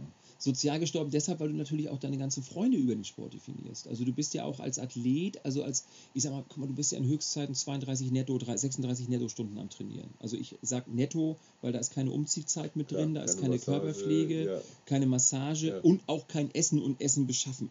Ja, was Das- bei Triathleten ungefähr Nicht Hälfte des unerheblich, nicht unerheblich, nicht unerheblich. Und ähm, also das ist ein absolut mehr als ein Fulltime-Job, die ganze Sache. So, und da definiert sich dein ganzes Leben irgendwie drum. Das machst du gerne, das macht Spaß. Du fängst ja morgens um sieben, ich war immer irgendwie so ein Spätaufsteher, um sieben, vielleicht um halb acht die erste Einheit gemacht, da waren die anderen schon fertig mit der ersten. Aber dann trainierst du abends so bis neun und machst du meistens drei, gerne auch mal vier Einheiten am Tag. Du machst den ganzen Tag nichts anderes. Du machst den ganzen Tag nichts anderes eigentlich. Trainieren, essen, ein bisschen ruhen. Genau. Okay. genau. So, und das ist jetzt alles weg. Das ist alles weg. Genau, du hast keine Beschäftigung. Bist du dann aus Kalifornien direkt abgereist? Das oder? erinnere ich jetzt gar nicht mehr so Ja. ganz genau. Also das weiß ich jetzt nicht mehr. Ähm, aber genau, du bist auf einmal quasi arbeitslos, hast keine Freunde mehr und hast ja auch keinen Sinn mehr im Leben. So und das würde ich schon sagen. Ich bin dann schon in so eine. Ich bin nicht so unbedingt der Typ, aber ich bin schon in so eine leichte Depression gefallen. Und, und, und wie bist du da wieder, wie hast du dich da rausgerackert? Ja, meine Freundin hat mir da in der Zeit äh, auch geholfen. Das ging dann aber nachher auch in die Brüche, weil sie war irgendwie sehr darauf fokussiert, mit dem tollen Triathleten zusammen zu sein und so. Das war schon so ein bisschen ihre Welt. Also das ging dann auch in die Brüche. Eigentlich habe ich dann irgendwie gearbeitet. Wir haben dann irgendwie tatsächlich auch ein Sportgeschäft zusammen aufgemacht, ich mit meiner Freundin, das, das sie in der Art und Weise immer leicht gewandelt immer noch führt. Ähm, irgendwie mich in andere Tätigkeiten, manisch in andere Tätigkeiten gestürzt. Aber du hattest kein Ziel. Nee, ich hatte jetzt Wolltest keinen großen so Masterplan. dabei bleiben. genau, irgendwie so, genau, ja, ja. Es gab keinen Masterplan. Und dann habe ich mir gedacht, nee, jetzt musst du auch mal was aus deinem Leben machen. Und dann habe ich angefangen zu studieren und da so ein bisschen rumprobiert, bis ich dann zum Sportstudium, Sportwissenschaftsstudium gekommen bin. Vorher BWL ausprobiert, vorher ein bisschen Industriedesign ausprobiert und aber gemerkt, so, nee, eigentlich kannst du nur Sport, studierst du halt Sport. Das heißt aber auch so, wenn du so Leistungssportler bist, in dem Alter hast du auch nichts anderes in der Birne, Ja, oder? Dann hast nee, du keine nee, anderen Interessen. Äh, Nee, hast Geht du nicht. gar nicht. Geht gar nicht, hast du nicht. Das heißt, du musst wirklich dieses neue Leben, Ja, wenn du nicht lernen. mehr Profi-Triathlet, sondern nur noch der Björn. Das heißt Genau, nur, du bist aber aber du bist hast einmal ja- der Björn, der Genau. Bürger Björn. Ja, Und du weißt ja nicht gar nicht, wer du bist. nee. Du musst erstmal dein anderes. Dein normales Ich, genau. Ja, das, das, ist, das ist tatsächlich echt super schwer. Du bist auf einmal aus diesem, das, man ist ja nun kein Star, aber vergleich das mal mit Boris Becker oder mit Ja, richtig bekannten ja. Sportgrößen. Ne? Aber ich habe das einmal gehabt, so bei einer Polizeikontrolle in meinem Heimatort, dann bin ich irgendwie da so, um der Frau zu imponieren, auf dem Mittelstreifen rumgefahren und habe vorher auch zwei Bier getrunken. Ja, ja, ja, war schon richtig, das war schon, da war schon halb besoffen. Und, ähm, und dann, zack, Kelle, Polizei. Und dann auf einmal ähm, äh, erkennen die Polizisten dich und sagen, Herr Gustafsson, Sie haben doch kein Bier gehabt, Sie haben doch, äh, was haben Sie getrunken? Und ich, ja, zwei Bier. Aber doch auch nur alkoholfrei, oder? Mhm. Ja, und dann so nach dem Motto, bitte weiterhin gute Fahrt und, und, Ja. und viel Erfolg beim nächsten Rennen. Äh, War schon mal so, das war schon mal, ne? ja, war schon mal, war so mal Promi-Status. So, ne? ja. Ne? ja, genau. Nee, und da siehst du einfach mal, wie muss das überhaupt äh, super bekannten Sportlern gehen. Ne? Also das war ja wirklich Low Level in meiner Zeit so irgendwie. Aber Ja. Ganz Ähm, kurz, Gustafsson. Ich, ich, kenn mich, ich bin jetzt nicht so der Namensforscher, aber ich weiß eigentlich, die Isländer sagen, hängen immer dieses Dot hier oder Son genau, Dotter, die Schweden, also die Skandinavier, genau. Es gibt Du- Son, du bist der also Sohn der von Sohn von Gustav. Gustav und dann gibt es Ja. Gustavs Dotter, das ist die Tochter von Gustav. Ja. Genau. Svensson, Jansson, Das ist aber Gustafsson. schwedisch und nicht isländisch. Das ist eigentlich Gustafsson, ist Björn Gustafsson, jetzt machst das Telefonbuch auf, hast du 17 Seiten. Das ist Björn wie Gustafsson. Das ist wie Müller. Peter Müller. Peter Müller. Ja. Aber du bist kein gebürtiger Nee, Schwede. nee, nee, mein, nee, ich bin gebürtiger Schleswig-Holsteiner quasi. Hört Ähm, man gar nicht. Nee. Und ähm, äh, mein, mein Urgroßvater war Schwede, kam aus Stockholm, also äh, Du aus hast Stockholm. Migrationshintergrund. Ich, hab, ich bin ja sicherlich die Familie an Migrationshintergrund. Aber. Integration hat funktioniert. ja, ich Soweit spreche das bei Triathleten ich möglich sprech ist. kein Schwedisch mehr. Also insofern hat Oh. mein, ich werde von allen Schweden natürlich, die fragen mich immer, ja, Ja. sage Svensk. Und ich so, nee, tut mir leid, Melle, kann Ja. ich nicht. Und ich, Also kann ja gar nicht angehen bei dem Namen. So Ja. ungefähr. So, dann hast du also gedacht, das Leben geht eigentlich nur weiter, wenn es irgendwas mit Sport zu tun Genau. hat, Sportwissenschaften. Ist das dann, das studiert man in Köln? Das kannst du in Köln studieren, das kannst du auch, das habe ich seinerzeit in Kiel studiert. Ja. Weil ich habe dann irgendwie, ich war, äh, ich bin schon immer sehr gerne auf dem oder in dem Wasser gewesen, so, und dann habe ich mir gedacht, weißt du was, dann bist du irgendwie, dann, dann bleibst du auch am Wasser. Sicherlich wäre Köln besser, aber äh, beim Studium ist es ja, du erinnerst dich vielleicht auch noch daran, kommt ja immer mehr, ist ja immer, was du daraus machst. Es ist ja gar nicht so, wo du studierst. Es ist Ja. natürlich super, wenn du irgendwie ein Stipendium und irgendwie eine super Mörderuni äh, studierst. Aber wenn du so ein Normalo bist, finde ich, dann ist es eher wichtiger, was machst du als Side-Business neben dem Studium. Und das habe ich dann, da bin ich glücklicherweise in die Orthopädie-Schiene reingerutscht, durch Freunde, durch Zufall in die, in die Orthopädie-Technik und Schuhtechnik und habe dann da, um das Studium eben zu finanzieren, ähm, angefangen, Bewegungsanalysen zu machen. Das ist total irre, das muss ich mal kurz den Hörern erzählen. Björn Gustafsson ist bei uns, einer der führenden Triathleten aus Urzeiten, inzwischen einer der führenden Experten, was Fußgesundheit, sage ich mal, angeht. Ich äh, saß hier gerade am Schreibtisch, als Björn in unser hochherrschaftliches Büro hier in Berlin kam. Dann sagte er, zieh mir die Schuhe aus. Ich dachte, oh komm, der geht aber ran, nicht? Also hier muss man ja direkt. Und dann musste ich also einbeinige äh, Kniebeugen machen, was schon mal eine große Herausforderung ist. Und mein rechter Fuß, sagtest du, ist okay. Was und beim linken, sagtest du, oder umgekehrt. Oder umgekehrt, genau. Beim linken sagtest du, da war aber mal was. Ja. Das heißt, er hat sofort gesehen, obwohl ich sogar noch die Socken anhatte, hat er sofort gesehen, was auch stimmt aus meiner Handballkarriere, die ähnlich bedeutungslos war wie meine Läuferkarriere, hat er gesehen, dass da also alle, alle Bänder, die man sich da reißen kann, da auch mehrfach, mehrfach durch sind. genau. Das, das hat man, das sieht man auf Das- einen Blick. Das siehst du auf einen Blick, wenn du es vorher schon ganz oft gesehen hast, ja. Also das ist einfach, das ist, das ist dieser Erfahrungsschatz, den ich dann einfach gesammelt habe. Und für mich war das Studium gar nicht so entscheidend. Das Studium war quasi nur der Mantel. Entscheidend war für mich wirklich diese, wie finanziere ich mein Studium und dass ich da eben die Chance hatte, äh, diese Bewegungsanalysen, was noch eine ganz, ganz junge Teildisziplin auch noch innerhalb der Sportwissenschaft auch heute noch immer ist. Ja, also es ist noch immer gar nicht zu den Ehren innerhalb des, äh, der Sportwissenschaft gekommen, wie man es eigentlich zu Ehren hätte bringen sollen. Ähm, und das habe ich dann quasi, das war noch früher mit Videokameras und mit Jog-Shuttle und mit Kassette und aufgenommen. Heute geht das alles digital und kannst ja mittlerweile schon ganz tolle Apps auf deinem iPhone oder was auch immer Phone mit 240 Ja. Bildern die Sekunde runterladen. Also da gibt es ja schon Wer war Sachen. denn das? Ich glaube, so ein Feldwald- und Wiesensportarzt aus Hannover, den wir beide kennen, Ja, der hat mir mal erklärt, damals in den Anfängen der Bewegungsanalyse sind wir immer auf dem Laufband gerannt und da war so eine, so eine, so eine sperrige Videokamera, hat auf einer VHS-Kassette aufgezeichnet, ja. nur diesen Bereich Schuhsohle bis halbe Wade. Maximal. so hat man angefangen, ja. So hat man angefangen. Ja, und ich dann, hatte und schon dann immer, sahst du halt immer, dass der Fuß irgendwie krumm stand Ja. und dann hast du eine Einlage Und verordnet, die das so ein bisschen behoben hat. richtig, so. Und das hat nicht immer zum gewünschten Ergebnis geführt. Ja, das hat man ja früher nicht so reflektiert. Wichtig ist, dass du dich überhaupt mit dem Sportler erstmal beschäftigt hast. Also, dass du sich überhaupt jemand in der Dynamik. Also, ich habe schon immer mit zwei Kameras, immer so mit so einer von der Seite auch noch und dann Ja. so einen ganz umständlichen Bildsplitter, dass du das zumindest immer zuweisen konntest, wo bist du eigentlich gerade in welcher Bewegungsphase. Äh, habe ich schon immer gearbeitet. Aber natürlich hat man erstmal früher nur auf den Fuß, auf das Sprunggelenk, bisschen auf die Wade geguckt und dann hat man, weil so das Einzige, was ich gelernt habe, als ich in das Labor gesetzt wurde, so habe ich meinen Chef gefragt, äh, was muss ich hier beachten? Ja, hier Achillessehnenwinkel muss 10 Grad sein. Das war ungefähr das Einzige, was ich gelernt habe. Und den Rest habe ich mir komplett selbst beigebracht. Der Achillessehnenwinkel ist so ein, ist, ist so ein, so ein Winkel, wie steht der Fuß zum Unterschenkel. Heute ist das, das guckst du heute gar nicht mehr an, Und weil das heute ganz hast andere. Bewegungsketten. Ja, das Die heißt, hattest du früher ja auch schon. Ja, die hattest du auch Ja, schon, hat nur genau. keiner drauf geguckt. Ja, nee, Das heißt, du hast den Fuß, du hast den Knöchel, aber dann kommt ja irgendwann auch noch das Knie, Hüfte, ja, das ja, Becken, genau, irgendwann genau. sogar die Schulter. Ja. Das heißt, letztendlich die Diagonale ist, ist, ist das Spannende. Absolut, der Armschwung. Also früher hast du quasi, um das mal sozusagen, den Fuß angeguckt und dann hat man gesagt, ja, das, der Fuß ist so wie so, ein, wie so ein Fundament vom Haus und alles baut darauf aus. Und wenn, uh, wenn der Fuß schief ist, dann, Mensch, dass du überhaupt noch gehen kannst. Hm. Und, ähm, und heute sieht man das deutlich, also ich, ja, es gibt immer noch Leute, die das natürlich so oldschool machen, aber ähm, die ganzen Forschungsergebnisse gehen eben dahin, dass das Zentrum ist einfach das Becken. So. Und wenn da was nicht richtig justiert ist am Becken, dann strahlt es nach oben und nach unten aus. Und wir Also das rotieren. Fundament liegt eigentlich in der Mitte. Das Fundament Oder liegt die in der Mitte. Achse, wie genau, genau. man das die Achse liegt in der Mitte und alles rotiert quasi seitenverkehrt um, um diese Achse. Also wenn der Oberkörper die Sch Schulter dreht nach, nach rechts vorne, die rechte Ja. Schulter, dann kommt das linke Knie nach vorne. Also du hast Und immer so eine, so eine Verwringung im Körper, um dich auch aktiv zu stabilisieren, sonst würdest du Was ja total schlau ist. Genau. Also jetzt mal rein physikalisch. Ja, weil der du Körper eine permanente ist- Stabilität herrscht. Ja, genau. Der Körper ist, das ist ein Hammer. Also was, du- was du, also Ganganalyse ist oder auch Laufanalyse. Ganganalyse ist ja noch relativ einfach, ja. So. Mhm. Laufanalyse ist dadurch, dass guck, guck doch mal, wie die Leute laufen. Das weißt du ja selber auch. Also der eine läuft so, der andere läuft so. Also es gibt ja kein den optimalen Laufstil. Wir haben die letzten Jahre ja viel, viel, viel über Laufstil und Lauftechnik gesprochen und Vorfuß versus Rückfuß und Spitzen Arme.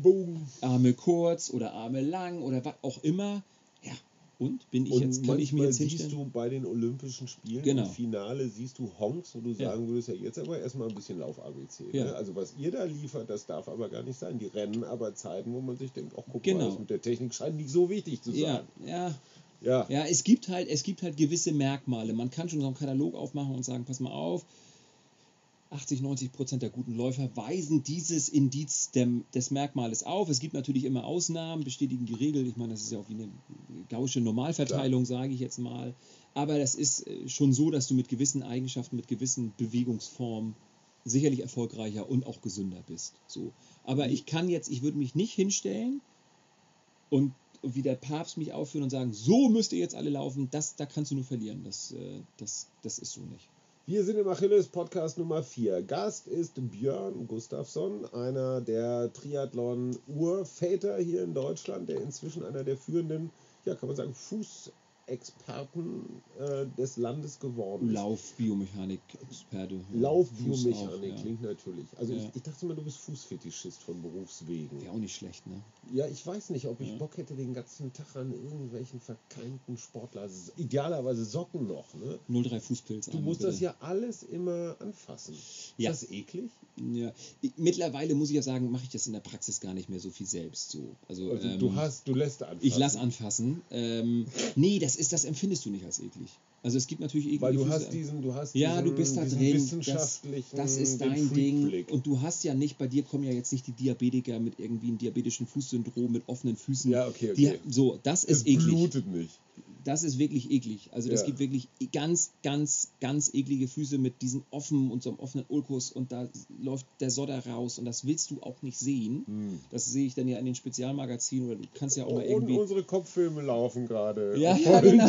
Vielen Dank. Vielen Du kannst ja auch mal im Internet nach irgendwie Sachen googeln. Ja, ja. Nein, nein, nein. Wir haben ja als Sportler haben, ich sage immer gerne zu meinen, ich gebe auch viele Seminare zu diesem Thema Bewegungsanalyse und bilde Leute eben aus und fort zu diesem Thema und sage immer, Leute, wir beschäftigen uns hier mit Luxusproblemen. So, also wenn du ein Sportler bist und verletzt bist, ist das ein Luxusproblem.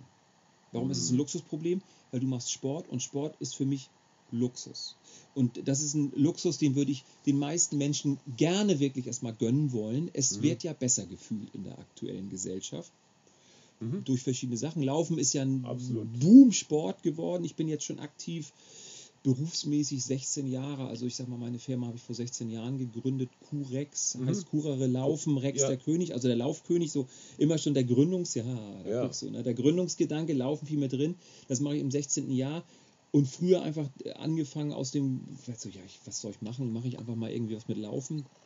Und heute Riesenglück gehabt, dass ich aufs richtige Pferd gesetzt habe. Also Lass uns da nochmal hinkommen. Wir sind im Jahre, weiß ich gar nicht mehr, ich sag mal Mitte der 90er. Du Mhm. studierst Sportwissenschaften und man erzählt dir, wie war das? Achilles? alles sehen, genau, der Achillessehnenwinkel muss 10 Grad 10 sein. Grad. Bums, das war Das war damals der Stand der das war der Wissenschaft. Stand der Wissenschaft, ja. Das heißt, du hast dich, wie die Kanzlerin sagt, auf Neuland begeben Äh, ja, und hast dir gesagt, so das mit den 10 Grad kann es nicht gewesen Genau, sein. Oder genau. wie, wie kommt man auf einmal dazu, sich dafür zu interessieren? naja, gut, du musst ein Nerd sein. Ne? Du musst irgendwie, also in mir pulsierte ja immer so eine innere Neugierde und innere Ahnungslosigkeit. Warum ist dir dieses Schicksal widerfahren, Björn? Warum also hast deine du eigene Geschichte ja, genau, wolltest das ist meine eigene. Geschichte. Dadurch, dadurch, dadurch habe ich diese, habe ich diese äh, Lust dazu. Es ist jetzt nicht, dass ich, das ist meine Motivation. Also die ist absolut intrinsisch. Also die kommt von innen heraus. Ich möchte anderen Leuten helfen. Also mein Credo ist, ich möchte anderen Leuten, anderen Läufern helfen, dass denen nicht das passiert, was mir widerfahren ist. Und das ist mein innerer Antrieb. Wie ging das dann weiter nach dem Achillessehnenwinkel von 10 Grad? Was hast du rausgefunden? Ja, ich habe ja nicht. forscht man da rum? Genau, ich habe ja nicht so wirklich was rausgefunden. Ich konnte ja gar nicht forschen, weil einfach diese, diese eine Wert da, eine Messwert da war völlig unbefriedigend. Ich habe dann ähm, mein, mein, mein Studium natürlich darauf fokussiert. Ich habe dann ganz, ganz viel Literatur gesichtet. Ähm, du hast ja den, den Zugang zu der Literatur und es gab einfach diese, diese Literatur in diese Richtung einfach noch nicht. Ich musste links und rechts und oben und unten und französische und belgische Literatur, ich habe alles gesichtet und habe dann auch gedacht, okay, ich schreibe jetzt meine Magister, damals gab es noch Magister, Mhm. das ist jetzt ja quasi Master, wenn du so willst, äh, schreibe dann meine, meine so eine freie Magisterarbeit und habe das dann mit meinen Profs abgesprochen und habe dann auch 56 Probanden vermessen und habe die dann eben auch schon ganzheitlich vermessen und habe dann verschiedene Messvariablen aufgemacht, das mit meinen, äh, mit meinen Profs besprochen und habe dann wirklich ja, auch mit mir neue, natürlich unter Zuhilfenahme der Literatur, muss ja immer alles irgendwie Mhm, äh, festigen. Aber dann gesagt, okay, das ist jetzt mal so ein Messprotokoll, das können wir hernehmen in so einem System mit Videokamera von verschiedenen Perspektiven. Ähm, und da können wir jetzt mal Daten und, und Wissenschaft draus generieren. Äh, Jetzt mal für den, für den Laien. Du hast das Studium war Sportwissenschaft. Mhm. In Wirklichkeit drehte es sich aber doch ganz wesentlich um Orthopädie, Genau, was genau. ja wiederum eigentlich auch Sportmedizin ist. Genau, genau. Das heißt, du hast dich da auch so im Ja, Grenzbereich. genau. Es gab halt Vorlesungen, genau, genau, so, so interdisziplinär bewegt. bewegt. Aber du ja. bist kein Dr. Med. Nee, ich bin kein Doktor Med, ich bin auch kein Doktor äh, Dr. viel. Fuß. Ja, für Dr. Fuß. Nee, ich habe einfach bei der Promotion, ich wollte, ich wollte eigentlich promovieren und habe es dann aber, dann ging das irgendwie gleich. Also bei mir war das so, also am letzten Tag der mündlichen Prüfung zum Magister habe ich am, ich kam von der Uni, Prüfung bestanden und am Nachmittag habe ich angefangen, eben so eine Computersoftware mit einem Entwickler zu entwickeln, um, um, äh, um eben den richtigen Laufschuh zu finden. Weil ich habe davor schon für Men's Health so eine, so eine Kolumne geschrieben und so einen Test entwickelt. Da hatte ich mal, wie das Leben dann so spielt, dann hast du den Chefredakteur von Men's Health auf einmal in der Bewegungsanalyse sitzen Ja, ja. Und der der sagte, der- das natürlich spannend. und der sagt dann, ja, Mensch, Björn, hast du schon mal publiziert? Und dann hatte ich gerade vorher meinen ersten Artikel geschrieben. Und dann sagt er, kannst du dir vorstellen, für uns so irgendwie so einen Test zu entwickeln? Und das war letztendlich so ein bisschen so, ein bisschen so aha, hm, scheint ja irgendwie ein Thema zu sein. Und dann bin ich hingegangen auf die ISPO und habe erst mal bei allen Laufschuhherstellern vorgesprochen gesagt, Leute, ich möchte eine übergreifende Schuhdatenbank herstellen. Das gab es noch nicht. ja. Und dann habe ich angefangen, die Schuhe in verschiedene Funktionsklassen einzuteilen. Das mache ich jetzt tatsächlich schon 17 Jahre lang. Ja. Die gibt es immer noch, die Datenbank. Ähm, die, die wird auch von, von Rantastic jetzt verwendet. Also Ja. so, die, die arbeiten in der nächsten, im nächsten App-Release, kommt die mit rein und da kannst du dann bei Rantastic deine, deine Schuhe tracken und die Daten übergeben wir eben an Rantastic. Also das ist schon alles ganz toll. Ähm, ja, und dann habe ich eben einen Frontend-Test, wie sie es heute entwickelt, äh, ha- ne, gemacht, al- als Software programmiert und damit sind wir dann auf die Messe gegangen und haben das Ding zweimal verkauft. Da habe ich gedacht, das ist ja irre. Da kann man ja irgendwie eine Firma zu- Also ein Test so äh, für, für So- so- Sport. genau, für Sport. Ja, für Sport, das war mein, meine Also Idee. nach, dem, nach, dem, nach der VHS-Phase mit Videokassette Ja. kam dann der, der Björn-Test. Gam der Björn-Test, genau. Ja. Und den gibt es jetzt inzwischen. Den gibt es jetzt in der dritten Generation, steht jetzt auch wirklich bei, bei vielen Runners Point Läden schon, auch mit jetzt mit sophisticated Fußdruckmessung, da gehst du rüber. Also das ist also nicht natürlich. mehr dieses klassische, ich strampel da auf dem Laufband rum, Nee, nee, bis nee. ich nicht mehr kann. Nee, das, das mache ich natürlich auch. Gibt's auch, aber Gibt's auch so, aber jetzt mein Test, das neue ist eben Fußdruckmessung, da gehst du vierfach rüber, dann machen wir automatische Kalkulation der Stabilitätswerte des Fußes und Das sind diese Heatmaps, sag ich mal. Also Ja, sieht so aus wie blau, der- genau, rot, gelb, genau, grüne genau. Farbe, Genau. wie viel Druck da jeweils Genau, drauf ist. genau. Die Farbe zeigt dann in etwa so den Klar. Druck an. Ne? Rot, hoher Druck, schwarz, geringer Druck. So. Und dann dazwischen irgendwie wird so eingeteilt. Und dann kannst du aber direkt sehen, wo, auf welchem Areal du wie viel Druck hast. Und das ist aber jetzt gar nicht so interessant. Wichtig ist einfach, dass, äh, was, was passiert mit dem Fuß im Verlauf, wo du über diese Platte läufst oder gehst. Und das rechnen wir eben mit einem Algorithmus. Und dann kommt noch Verlauf heißt von Aufsetzen von Aufsatz bis, bis Abdruck. Abdrücken. Genau. Mhm. Und da tut sich eine Menge da wahrscheinlich. tut sich eine Menge, ja. Und das kann man auch nicht standardisieren, das ist bei jedem anders. Nach Fußstellung, nach Gewicht, nach. Ja, wie standardisieren? Also ja, das ist natürlich bei jedem anders und es gibt schon gewisse äh, Mittelwertsbildung, die man ableiten kann. Aber es gibt Auch jetzt da nicht. eine gaußsche Ja, Normalverteilung. ja, genau, Die genau. meisten Auf machen jeden das Fall. so. Ja, die meisten machen das so. Sieht zwar der Fuß ein bisschen anders aus, aber in der Funktion runter skaliert in der Funktion, sieht es dann im Kern, im Code, im Source Code, in der Software so aus. Das ist der Wert, der dann rauskommt. So, da gibt es Ja. natürlich eine große Menge, ja. Drei große Fragen interessieren mich. Erstens, was war oder ist vielleicht bis heute der größte Fehler oder die größte Fehlannahme, die so der klassische Hobbyläufer, ähm, was der sich so Falsches denkt? Zweitens, wie kann ich als Freizeitläufer mit relativ einfachen Mitteln mich optimal Fuß versorgen? Und drittens, sag mal, wie ich schneller werde. Du jetzt? Naja, so generell. Also ist das tatsächlich so, dass wenn ich einmal durch den Gustafsson-Test durch bin bei Corex und dann vielleicht noch so eine Einlage habe oder so, bin ich dann schneller, ermüde ich weniger, bin ich weniger verletzungsanfällig? Du sagst natürlich bei allem ja. Ja, nee, ich, ich bin da ganz ehrlich. Also klar, ich vielleicht ich entwickle Schuheinlagen, die gibt es auch bei, bei ganz, ganz vielen Händlern schon zu kaufen. Sie sind wirklich toll und tragen sich und du kriegst ja auch gleich eine gefittet, die messe ich dir dann an. Und ja, durch, aber das halte ich jetzt mal ganz generell, wenn du eine Einlagenversorgung, eine, ich will gar nicht Einlage, Einlage ist der medizinische Begriff, wenn du eine Sohlenversorgung hast, das heißt also eine 3D-Unterstützung deines Fußes, die im Laufschuh eben nicht drin ist, und die fühlt sich gut an. Das ist die maßgebliche Maßgabe. Das muss ich, du musst reinsteigen und du musst direkt sagen, wow. Und nicht so dieses, ach, Nee, ich nee, muss nee, jetzt nee, erstmal eine Viertelstunde Völlig mich falsch, dran völlig gewöhnen. falsch, völlig falsch, völlig falsch. Das war diese, früher so. Diese alte Arztannahme, ist heute noch immer noch so. Diese Ja. alte Arztannahme, ich steige in die Sohle rein, die ich ja nun toll irgendwie für mich wurde die gemacht. Ja. Und ich steige rein, wow, das ist aber komisch. Und dann steht die beratende Frau, Mann neben dir und sagt, ja, ja, ja, da muss ich ihr Fuß erst noch Das dran ist am gewöhnen. Anfang immer so. Das ist am Anfang Quatsch. Also es direkt, muss direkt Das sitzen. muss sich direkt gut Also. Jeans zum Beispiel Ja. kaufe ich und die brauchen aber ja immer so drei, vier Tage, bis sie sich dann irgendwie geweitet Gibt ja haben. mittlerweile Jeans mit Stretch. Ja, ab 50. Ähm, okay, ist aber ein anderes Thema. Schneller wärst du nur, wenn du schneller läufst. Also ich kann noch so teure Schuhe, noch so teure Sohlen, noch so teure Eiweißpräparate zu mir nehmen. Das ist alles schön und gut, aber am Ende kommt man um Training nicht drum rum. Nee, das ist leider Das so. ist leider eine ganz beschissene Nachricht. Ja, das ist eine ganz schlechte Nachricht. Weil das. Versprechen auch Du- der Laufwerbung, der Laufartikelwerbung heißt ja immer, oh, bessere Klimakontrolle, dadurch kühlst du besser, mehr Muskeltonus, Das mehr dieses, mehr Ach, jenes. das Thema Muskeltonus, ja. Also Kühlung und sowas ist natürlich wichtig. Ich meine, kannst dir aber auch letztendlich Wasser über den Körper nicht, ja, aber schütten. du wirst nicht schneller davon. Aber du wirst nicht schneller davon. Also um, du musst einfach Rennhärte kriegen. so, aber, und jetzt bin ich wieder bei dir, ich kriege diese Rennhärte eher, wenn ich was ordentliches an Füßen habe. Weil wenn ich was Falsches an Füßen habe, dann... ne? Zumindest macht das Leiden dann mehr Spaß, ja. Genau. also wenn man davon Ja, hier ist unser SM-Block. Ja. Laufen, leiden und Spaß dran haben. Domina, Dominus, Björn Gustafsson empfiehlt. Ja, also das ist genau, was empfehle ich. Also du musst natürlich, um schneller zu werden im Laufen, musst du einfach Kilometer machen. Wenn du mal einen Marathon in der Vorbereitung gelaufen bist, da musst du einfach mal ein, zwei Wochen, da werden einige drüber lachen, aber 80 musst du mal laufen Ja, ja, in der schon klar. Vorbereitung in Ja, der und Woche. dann- so. und dann Und dann bist du aber noch nicht schneller. Ja. ja. dann weißt du erstmal, wo der Bade den Most holt, auf Genau. jeden Fall. Aber schneller wirst du dann auch noch nicht. Klar. und um schneller zu laufen, um jetzt mal unter drei Stunden im Marathon zu Ja. laufen, musst du einfach mal im Training einen Viererschnitt anschlagen. So.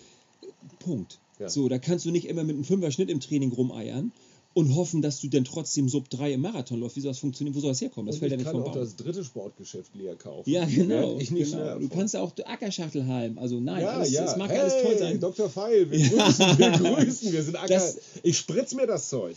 Ja, aber es hilft nichts. Aber es hilft nicht. Da, das weiß ich jetzt nicht. Aber es, es, schmeckt, es schmeckt schrecklich und ist teuer. Das der, Glaube, der Glaube versetzt auf jeden Fall Berge. So. Und, Jetzt aber kommen ich, wir zu deinem Geschäft. Jetzt kommen wir zu meinem Geschäft. Ich bin ja immer noch von der Grundausbildung äh, Ausbildung Wissenschaftler und, und sehe das Ganze natürlich Wissenschaftler und ehemals Leidender Sportler und sehe das so. Ähm, natürlich gibt es Hilfestellung. Natürlich kannst du heute mit einem mit Schuh irgendwie schon schneller laufen als früher. So, das würde ich einfach mal sagen. Die Schuhe sind besser geworden. Schuhe sind auf jeden Fall besser geworden. Ja. Schuhe, haben, Schuhe haben in den letzten 30 Jahren schon ein, also wenn du dir heute, Nike zelebriert das ja, die haben jetzt wieder den Air Hirachi rausgebracht und, Mhm. und bringen den Air Tailwind oder keine Ahnung, also so als Retro-Auflagen Mhm. wieder raus. Die werden ja auch hoch und runter gekauft, die Dinger, und werden im werden quasi im, im, im, im, Fashion-Segment getragen. Bei, bei Autos würde man sagen Youngtimer. Ne? Youngtimer. So, Ich glaube schon Oldtimer. Du. Oder Wann warst du ein Oldtimer. Oldtimer? 25 beim Auto. Ich habe Youngtimer ist glaube ich 10 Jahre, Oldtimer 25 10 oder ich 30. dachte 20. Weil ich fahre so einen 21 Jahre alten Daimler und wenn ich diese alten Sportschuhe sehe, dann denke ich, die passen da eigentlich extrem gut zu. Das sind halt so man hast du dann im Handschuhfach liegen quasi und ziehst du dann immer an. Es gibt kein Handschuhfach, weil da der Airbag drin ist. Nachträglich eingebaut. ist, ist ja, das war, das war nicht vorgesehen bei der ursprünglichen Baureihe. Aber weg vom Auto, zurück zum. Ja, die Schuh. Schuhe, die Schuhe sind schon, haben schon also Früher lag da tierischen immer nur so ein Lappen drin. Das nannte sich Ja. dann Sohle und sollte, glaube ich, nur die miese Verarbeitung, die, die Vernähung. Genau, die, kaschieren. Die miese Vernähung kaschieren. Das Ja, ist aber heute besser. Das, was in den meisten Schuhen drin liegt, ist schon mal ein bisschen sowas. Materialmäßig ist es besser geworden. Sohle. Ja, aber es heißt immer noch Brandsohle. Das heißt übrigens, also das ist der Weil es deutsche Begriff. nach 10 Nee, weil früher war das Ding aus Leder Ja. Und äh, durch das Tragen, das weißt du auch noch, vielleicht von, von irgendwie so von äh, Ausgehschuhen, äh, durch den Schweiß wurden so Gerbstoffe freigesetzt und dann konnt, kannst du, wenn du noch eine Ledersohle hast, deinen Fußabdruck über Genau. eine spätere Zeit sehen. Das, und das sah dann aus wie ein Brand, wie verbrannt sah das aus. Und Weil daher er schwarz kommt, wurde. Weil er schwarz dunkel, wurde. ja. Und daher kommt der Begriff Brandsohle. Das ist, die Engländer, die machen das gleich schlau, die nennen das Sockliner, aber Sockliner heißt dann auch nur Socken, äh, Sockenschutz, mehr Ja. oder weniger. Aber das ist das Ding. Also das kannst du rausnehmen und es kaschiert tatsächlich nur die Nähte, ob der Schuh jetzt gestrobelt oder wie auch immer gearbeitet ist. Da unten sind irgendwie Nähte, da muss was zusammengenäht werden, da wird was rübergelegt. So. So. Und das ist jetzt heute materialmäßig besser geworden. Da sind, macht man jetzt schon so PU-Schäume rein und so. Das fühlt sich auf jeden Fall schon besser ein. Aber, aber letztendlich hat heute noch kein Hersteller es geschafft, irgendwie den Innenraum des Schuhs anzugehen. Der Innenraum des Schuhs. Ja. Stimmt, klar. Großes muss man, Mysterium. Ja, muss man sich erstmal drüber. Steht man überhaupt guckt ja auf- den Sportschuh im Steht auf Wesentlichen keiner Agenda. von außen an, Genau. ob der geil aussieht. ja, richtig. So. Logo. Ja. so, und du bist jetzt der Innenraumdesigner. Ich bin der Innenraumdesigner, ja, genau. Das heißt, deine Sohle ist besser als die, die da. 100, Geschäftsmäßig 100, drin 100, ja, geschäftsmäßig 100 Prozent besser als die, die da drin Und was liegt, kann genau. die? Deine? Ja, was kann die? Das ist immer so die Frage. Ne? Also ähm, die, die, die kann, die gibt dir einen Fit. Die, du steigst also rein, ähm, du wechselst klassischerweise für dich als besten Test, können wir gleich mal machen. Ich tue dir meine Sohle in, in den rechten Schuh rein Mhm. und mache eine Blindverkostung, mache einen Blindtest mit dir und Mhm. du musst mir aber sagen, Hajo, was fühlt sich besser an? Mhm. Und dann wirst du mir mit einer sehr, sehr, sehr hohen Wahrscheinlichkeit sagen, der rechte. Mhm. Warum ist das so? Weil du einfach so ein, weil der Fuß hat 70.000 Nervenendungen. Mindestens. Man weiß das nicht so ganz genau. Mindestens unten 70.000. drunter. Unten drunter. Die Platte, die Sohle. Die Sohle. Die Sohle. 70.000. 70.000. Das ist ein Feuerwerk. Okay. Mhm. Und die werden alle. Angesprochen. Die werden alle Die werden angesprochen Kontakte, die werden angesprochen. Ja, die werden nicht immer, nicht alle. Ja. Weil die in der Mitte vom Fuß, da wo dein Gewölbe ist, Ja. das weißt du ja selber auch, wenn du irgendwas in den Schuh tust, Kriegen gar nicht so richtig. die kriegen ja gar keinen Kontakt. Ja. Das heißt, da findet gar, kein, gar keine Rückmeldung statt, ja, keine Rezeptorenrückmeldung. Und genau das sprechen wir an. Das heißt, im Grunde genommen ist, ist es ein vernachlässigtes Interface der Fuß im Schuh. Ja, der wird ein Stück weit nicht richtig äh, ähm, angesprochen. Das hast du nur, wenn du barfuß auf dem Rasen oder barfuß am Strand bist. Wie fühlst du dich, wenn du barfuß über den Strand läufst? Wie fühlst du dich da? Äh, wenn ich so schlendere, ist es toll. Ja.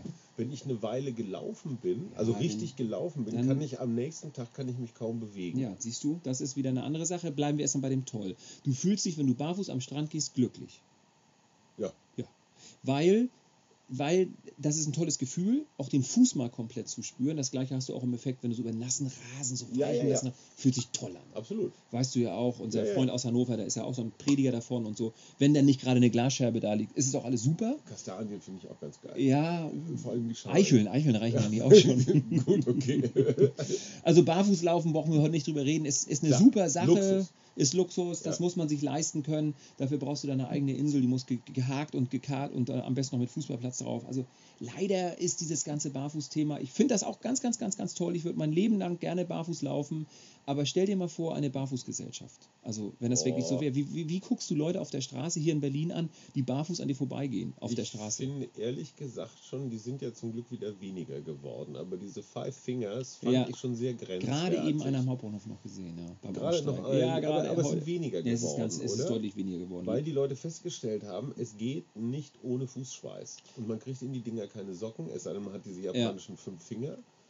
Und nach vier Wochen, ich weiß nicht, wie der Fuß konstruiert sein muss, damit man diese Dinger irgendwie geruchsfrei über die, über die Dauer kriegt. Ja, du hast ja und noch so eine, die werden ja von Vibram, also von Irgendwann sind sie Vittore. Bramoni heißt der ja. Das heißt ja gar nicht, heißt ja, hat ja gar nichts mit Vibration zu tun. Ach das so. ist, ja, kannst du Na, mal sehen. Ach komm. Ja, das ist die, der Gründer, wie Adidas. Vibram ist der Gründername. Vi- Vi- Vittore Bramoni oder sowas ist der. Ja. Und daher Vibram und jeder denkt irgendwie, ich habe eine Vibram-Sohle, toll, das hat auch was mit Erschütterung zu Mit tun. Vibration. Ja, geil, ne? Und das ist ja die, im Outdoor-Bereich. Schon irgendwie wieder was viel- gelernt. Schon wieder was gelernt. Lass uns nochmal zurück zum Strand. aber wir waren, wir waren, Nein, wir waren beim. Strand, wir waren beim Glücklichsein, wenn du barfuß läufst. Und dieses Gefühl, das ist so meine, meine, meine, meine Idee, meine Aufgabe. Also dieses Ansprechen der Rezeptoren des Fußes, das erreichen wir mit der Sohle. Und, und die Sohle ist eben nicht so wie bei einer orthopädischen Einlage, äh, wo, wenn du zum Arzt gehst, hat ja, haben ja auch schon ganz viele sicherlich von unseren Hörern mal bekommen, gehst zum Arzt, hast irgendwie ein Problem, kriegst eine, trittst irgendwie einen Trittschaum rein, Genau. oder gehst über eine Druckmessplatte, was auch immer, und dann kommen sie mal in zehn Tagen wieder oder in fünf oder wie auch immer. Und dann kriegst du deine orthopädische Einlage und dann tust du die in den Schuh, die passt meistens auch gar nicht so richtig rein. Und dann mh, fühlt sich ja nicht so gut an und dann, ja, müssen sie sich erstmal dran gewöhnen. Das, Das ist, ist- am Anfang muss das so. Am Anfang genau, das, das hat so zu sein. Das ist totaler Quatsch, totaler Bullshit. Das muss direkt. Das muss direkt, Sitzen. wow, das muss, das muss sich gleich richtig gut anfühlen, wie, weiß ich nicht, wie ein Schuh. Ich meine, einen Schuh kaufst du, du gehst ja auch nicht in den Laden und sagst so, ja, ich, und, und, und, und selbst wenn der Schuhverkäufer dir sagt, okay, hier Auswahl von drei Schuhen und ich würde ihm den empfehlen, aber der fühlt sich total schlecht an, den kaufst du ja auch nicht. Das ist ja, das ist ja das, was die Ärzte machen, ist ja Planwirtschaft. Das hatten wir ja mal. Ja, ja, ja. Ja? Also ich, wenn ich jetzt mal so meine Schuh, die vielen Schuhkäufe, Sportschuhkäufe meiner letzten Jahrzehnte Revue passieren Mittlerweile kriegst du die doch bestimmt umsonst. Also oder nicht, ne? nur, das sind aber ganz, ganz häufig auch nicht die richtigen. Ja, das Äh, ist ne, wieder so, alle, das ist wieder so ein, verschenken. ja, Aber das ist ein anderes Thema. Ähm, ich glaube, ich habe früher die Schuhe, wie du erzählt hast, zu eng getragen, Ja. weil ich dachte, du brauchst irgendwie den Punch. Dann habe ich sie garantiert eine Weile zu fest geschnürt getragen, was mir neulich erstmal jemand sagte, sag mal, warum schnürst du dir denn das Blut ab? Und inzwischen habe ich endlich nach vielen, vielen Jahren so eine Art Fußschuhkultur gefunden, die mir passt. Da darf ruhig ein bisschen Luft sein. Ja. Dieses Gefühl, man verliert sie, schadet überhaupt nichts, weil der Erfahrung nach verlierst du sie nur ganz selten. Genau, das so- war das, was war die Antwort? Ich schnür sie einfach fester, weil ich habe so ein Schlupfgefühl irgendwie gehabt. Genau. Ne? Ja. Das ist ja auch nicht mehr so stark, weil die Schuhe sind flexibler geworden. Früher So. hast du so einen Schlupf viel stärker gehabt. Also heute Ja. ist die Schuhentwicklung. Aber jetzt stell dir mal vor, jetzt tue ich dir noch eine Sohle rein Ja. und das Ding macht quasi so einen, so einen Snack-Fit. So, das saugt sich halbwegs an deinen Fuß rein. Und das ist eben das Ding. Also du sprichst, der, der, der, der- Fit, also das Gefühl im, im Schuh wird so verbessert, das beschreiben irgendwie so Verkäufer, die unsere Sohlen verkaufen, die sagen einfach, die Kunden sagen, oh, ich fühle mich aber mal sauwohl. Sauwohl, besser, besser geht nicht. Ja, ne? genau, geiles Wort. Dachte Äh, ich die ja, Frage sauwohl. ist halt immer, sauwohl, fühlst du dich auch nach 10 Kilometern noch sauwohl, ne? Weil der Fuß Mit der Sohle ja jetzt. größer, ja, und dann Ja, ja, das schwitzt genau, dann rutscht genau. die Aber das ist, das ist eben so das Interessante. Das ist ja keine Ledersohle, die, die wir machen, sondern die hat so einen dreilagigen Aufbau und da kann die, die Feuchtigkeit wird vom Fuß weggesogen. In der Mittelschicht haben wir so, eine, so einen Feuchtigkeitstransporteur, der das dann nach unten leitet. Unten Hm. ist die Sohle gelöchert, da, da vaporisiert das die Feuchtigkeit. Die kannst du barfuß super laufen. Wir haben jede Menge Triathleten, die tragen die barfuß beim Laufen, haben keine Blasenbildung mehr. Hm. Also wenn du jetzt irgendwie ein Problem mit Blasen hast, ja, Zum Glück nicht. ja, aber gibt ja auch noch irgendwie Ja. andere, die das vielleicht hätten. Ähm, empfehle ich auf jeden Fall, die Sohle äh, Ja. zu kaufen. Ja. Soll ja keine Werbesendung sein, aber äh, das hilft auf, Also das hilft dieser auf jeden Fall. Achilles-Podcast ist keine Werbesendung, aber kaufen Sie alle Sohlen von Korax und Björn Gustafsson. Genau. Ähm, Für einen guten Zweck. als der gute Zweck heißt Björn Gustafsson. Nein, ähm, nein, völlig in Ordnung. Ich finde das ja richtig. Ich, muss jetzt noch mal einmal esoterisch werden. Meine Frau, Mona, ähm, die ist ja so chinesisch-buddhistisch. Mm, so in mit Magnet und ganzen- all sowas. Nee, Ne? so, so gar nicht. Okay. Aber als ich ihr sagte, ich rede heute mit dir über Füße, da Ja. sagte sie, stimmt eigentlich diese Theorie, dass praktisch der, die Fußsohle so wie das Ohr auch Ja, ja. bei den Akupresseuren, Akupunktoren so den, den menschlichen Körper nachbildet. Widerspiegelt, Also ne? wenn du an einen bestimmten Punkt drückst, dann hast du die Niere. Du, also das Witzige ist, ich, kann es dir nicht sagen, ich kann es dir nicht beantworten. Ähm, Medizin ist ja zu 50% Placebo, wissenschaftlich nachgewiesen. Wenn es funktioniert. Wenn, wer heilt, hat recht, ist So der ist oberste. Leitsatz in der Absolut. Medizin. Das wird ja auch jeder Arzt so bestätigen und einfach Ja. sagen, ja, genau so ist es. Und wenn du jetzt glaubst an die chinesische Heilkraft und wenn du beim Akupresseur bist und der drückt da jetzt und du hast was mit dem Darm und der drückt auf dein, jeder kennt ja diese Darmpunkt. Symbole, wo Darm, auf Ja. den Darmpunkt Ja, und dann genau. wird es besser. Super. Warum Okay. nicht? Alles klar. Ja, jetzt aber irgendwie so, eine- dann gibt es ja auch so so Einlagen, die dann irgendwie genau diese Darmbindung so drauf haben. Gab's doch mal. Ja, ne? ja, gab es von Birkenstock, mit so, glaube mit ich so sogar. Mit so Triggerpunkten. Die überall. Die musst du mal anziehen, da denkst du, Und dann rennst du auf einmal so einen Marathon mit einer Dauererektion. nee, das vielleicht. Ja, wir haben ein neues Produkt kreiert. Da haben wir ein neues Produkt. So ging Ja. das ja bei Pfeitzner, äh, als die Viagra gemacht haben. Ja. Die haben ja eigentlich was ganz die haben anderes erst mit geforscht. Schuhsohlen Die experimentiert. Und dann auf einmal haben die gemerkt, scheiße, die haben alle eine Erektion. ja, ja, Das, da können wir doch Geld rausmachen. ja. Ähm, warte mal, ja, aber, aber äh, mit dieser chinesischen Heilkunst, ich weiß es nicht. Also ich bin immer nicht so ein, Entschuldigung, aber meine Meinung, ich bin immer nicht so ein Fan davon. Also ich bin irgendwie, wenn du so Wissenschaftsdisziplin gelernt hast, dann hältst du dich mehr so an eher greifbaren fest, so ein bisschen. Ne? Und messbaren und dann willst du es irgendwie messen und das ist immer schwierig mit solchen Sachen. Aber Das heißt, du willst diese 70.000 Punkte jetzt nicht im Einzelnen anspielen. nee, das ist das, die große Klaviatur, die du darauf spielst. Das ist Das einfach heißt, du schaffst eine Art Gesamtraum. Gesamt, genau, genau, genau, genau. Also und es gibt eben Untersuchungen, die einfach jetzt ganz klar sagen, also sauberste Untersuchungen wissenschaftlich, die einfach sagen, wenn wir den Komfort am Fuß erhöhen, und das ist dieses, ich steige ein und sage, wow, fühlt sich gut an, Mhm. dann sind wir verletzungsfreier. So einfach ist das. So einfach ist das. Und das hätte man früher nie geglaubt. Früher hat man immer gedacht, ich muss dich aufrichten, den Fuß von unten und das Haus muss gerade stehen und dann bin ich verletzungsfrei. Kann auch in Einzelfällen hinkommen. Kann sein bei Athleten, so wie bei mir früher, Hochleistungsathleten, die verletzt sind, da wende ich so ein Schema auch an. Ja? Also kannst bei mir auch eine Bewegungsanalyse, eine Laufanalyse machen, bei uns buchen. Geht auch. Da gucken wir uns das ganz differenziert an. Aber ich, ich rede ja jetzt erstmal von, von so Typen wie uns, wie wir jetzt so im, im Leben stehen. So, wir, sind, wir, sind ja beide so um die 30 jetzt. Knapp. Knapp. Ja. Ja. Ewig Nee, 39. zu, zusammen sind wir, glaube ich, tatsächlich genau 100. Ähm, Äh, ja, so ungefähr. ich befürchte, er hat recht. Ja, ich befürchte, ja. Und was willst du? Warum, was ist deine Motivation, warum du läufst, Heiko? Was ist deine Motivation? Warum hat stehst du morgens auf und postest so eine Sachen, dass, oh geil, laufen beim Sonnenaufgang in der Sommerhitze, hast du ja neulich irgendwie gepostet. Ja. geil. Warum machst du das? Weil äh, sich das in den letzten, es ist natürlich ein total falsches Weil, aber es hat sich in den letzten 10, 15 Jahren dramatisch verändert. Für dich. Für mich. Mhm.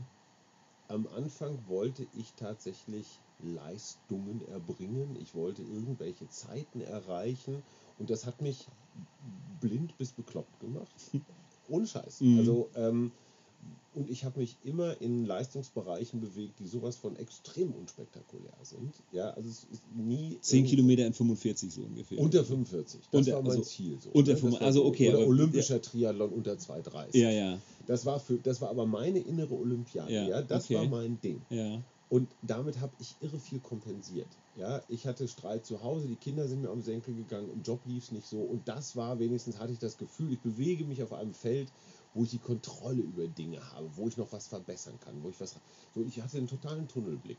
Das hat sich vielleicht auch mit, den, mit der dritten Midlife-Crisis, den Wechseljahren und was wir Männer dann alles so kriegen, hat sich das wirklich Richtung, ich will mich wohlfühlen bewegt. Weil jenseits der 50 stelle ich fest, ich werde nicht mehr schneller. Und beziehungsweise, wenn ich das werden will, gehe ich zu 100% das Risiko ein, dass ich mich verletze. Definitiv ausschalte selber. So, Das ist ja diese wo. Erkenntnis, die hast du ja als, als, als ich bin seit 25-jähriger zwei Sportstudent. Jahren nicht mehr verletzt. Ja. Ich habe seit zwei Jahren fast keine Beschwerden mehr, außer so ein paar Zipperlein. Ich hatte sonst immer irgendwas. Infektionen von Übertraining, äh, die ganze Klaviatur, auch, auch psychisch. Dass, dass Freizeitsport zwingend einen Menschen ausgeglichener macht. Totaler Irrsinn. Stimmt kein Wort von. In, in, in der Woche vor meinem wichtigsten Triathlon im Jahr oder vor meinem wichtigsten Marathon im Jahr war ich unausstehlich. Und in Wirklichkeit in den drei Monaten davor, let's face it. Auch. Ja, du Ja. musstest den Urlaub irgendwo verbringen, Oh. wo die Kinder und die Frau nicht hin Ja. wollten, aber da war halt eine Radstrecke und ein Schwimmbad. Ja, Äh, wie bescheuert. ja. Seitdem ich das wirklich, und da sind wir wieder bei der chinesischen Heilkunst oder beim Buddhismus, loslassen. Lass den Scheiß los. Früher hätte ich mich zwingen müssen, morgens um halb sechs aufzustehen. Heute um, es. Heute mache ich das, weil ich es geil finde. Ja. Weil ich denke, hey, ich bin alleine im Park, äh, ich umarme einen Baum, ich höre einen Vogel und ich gucke nicht auf die Uhr, wie schnell bin ich. Manchmal habe ich Bock und zu sagen, ey Alter, was geht noch? Und dann renne ich drei Kilometer, als ob der Teufel hinter mir her ist und gucke auf die Uhr und sage, hey, ich bin fast genauso schnell wie früher, ohne dass ich systematisch trainiere. Okay. Ja, und mir geht es gut. Und letztendlich genau das, was du sagst. Ja. Wenn der Fuß sich wohlfühlt, ist alles richtig. Wenn ich mich wohlfühle, Ist auch alles richtig. auch alles Ja, richtig. Ganz genau. einfach. Ja, ja, die Motivations... Also mag jetzt eine Altersgeschichte sein, ne? aber ist bei, ich bin ja noch, noch nicht, ich bin ja noch jenseits der 50 knapp, aber bei mir ist auch, äh, es gilt zwar noch immer so die Regel, keiner überholt mich auf der Alsterrunde. Heute Morgen leider passiert. So Sag mal eben, Alsterrunde sind 7,4. 7,4 und dafür ja. brauchst du unter oh, 30. Das, nee, oh, das wäre, ja klar, war, habe ich mal, so Ja. irgendwie, Bestzeit weiß ich jetzt gar nicht, irgendwie 28 something, so ungefähr, Ja. aber nee, jetzt laufe ich, ich laufe jetzt so, pff, heute Morgen, was bin ich gelaufen, irgendwie, äh, fü- äh, Quatsch, ein 450er Schnitt, so Das ist da. aber schon so für mal so eine Runde, ist das schon ganz ordentlich. Ja, so glücklich macht mich, wenn ich so 415, 420 habe irgendwie. Dann sage ich, ja. das ist noch immer so Da redest du dann aber nicht mehr. Nee, da rede ich dann höchstens mit mir selbst. Ja. Ne? Also das ist schon noch das, das alte, das alte, schneller komm, die hole ich noch.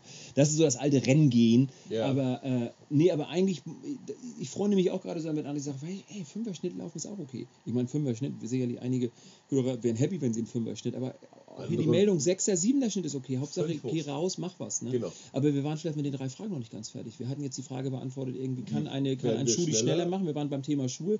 Schuhe sind ja immer noch, ne, immer noch, boah, was ist das für ein Riesenthema? Wie, wie, wie reden die Leute mit mir über Schuhe? Wir geben ein ganzes Seminar, was nur über Schuhe hält, äh, zum Thema Ist der Schuhtechnologie. Schuh an sich, der Laufschuh, jetzt mal egal von welcher Firma, einigermaßen ausentwickelt? Nee, Würdest du sagen, technologisch, so wie das Fahrrad, da kann man Nee. nicht mehr ganz viel machen? nee, Da ist noch Luft, da ist noch richtig Luft. nicht nur in der Ja, Luftpolstersohle. da ist nicht, aber ob die Luftpolstersohle jetzt die Luft macht, weiß Ja, ich aber nicht. guck mal, also äh, noch viel leichter geht nicht. Das ja, das Okay. stimmt. Bei einigen Ja. Modellen ja. Okay, die Laufschuhe sind, wir Wo haben jetzt so, die meiste Luft da?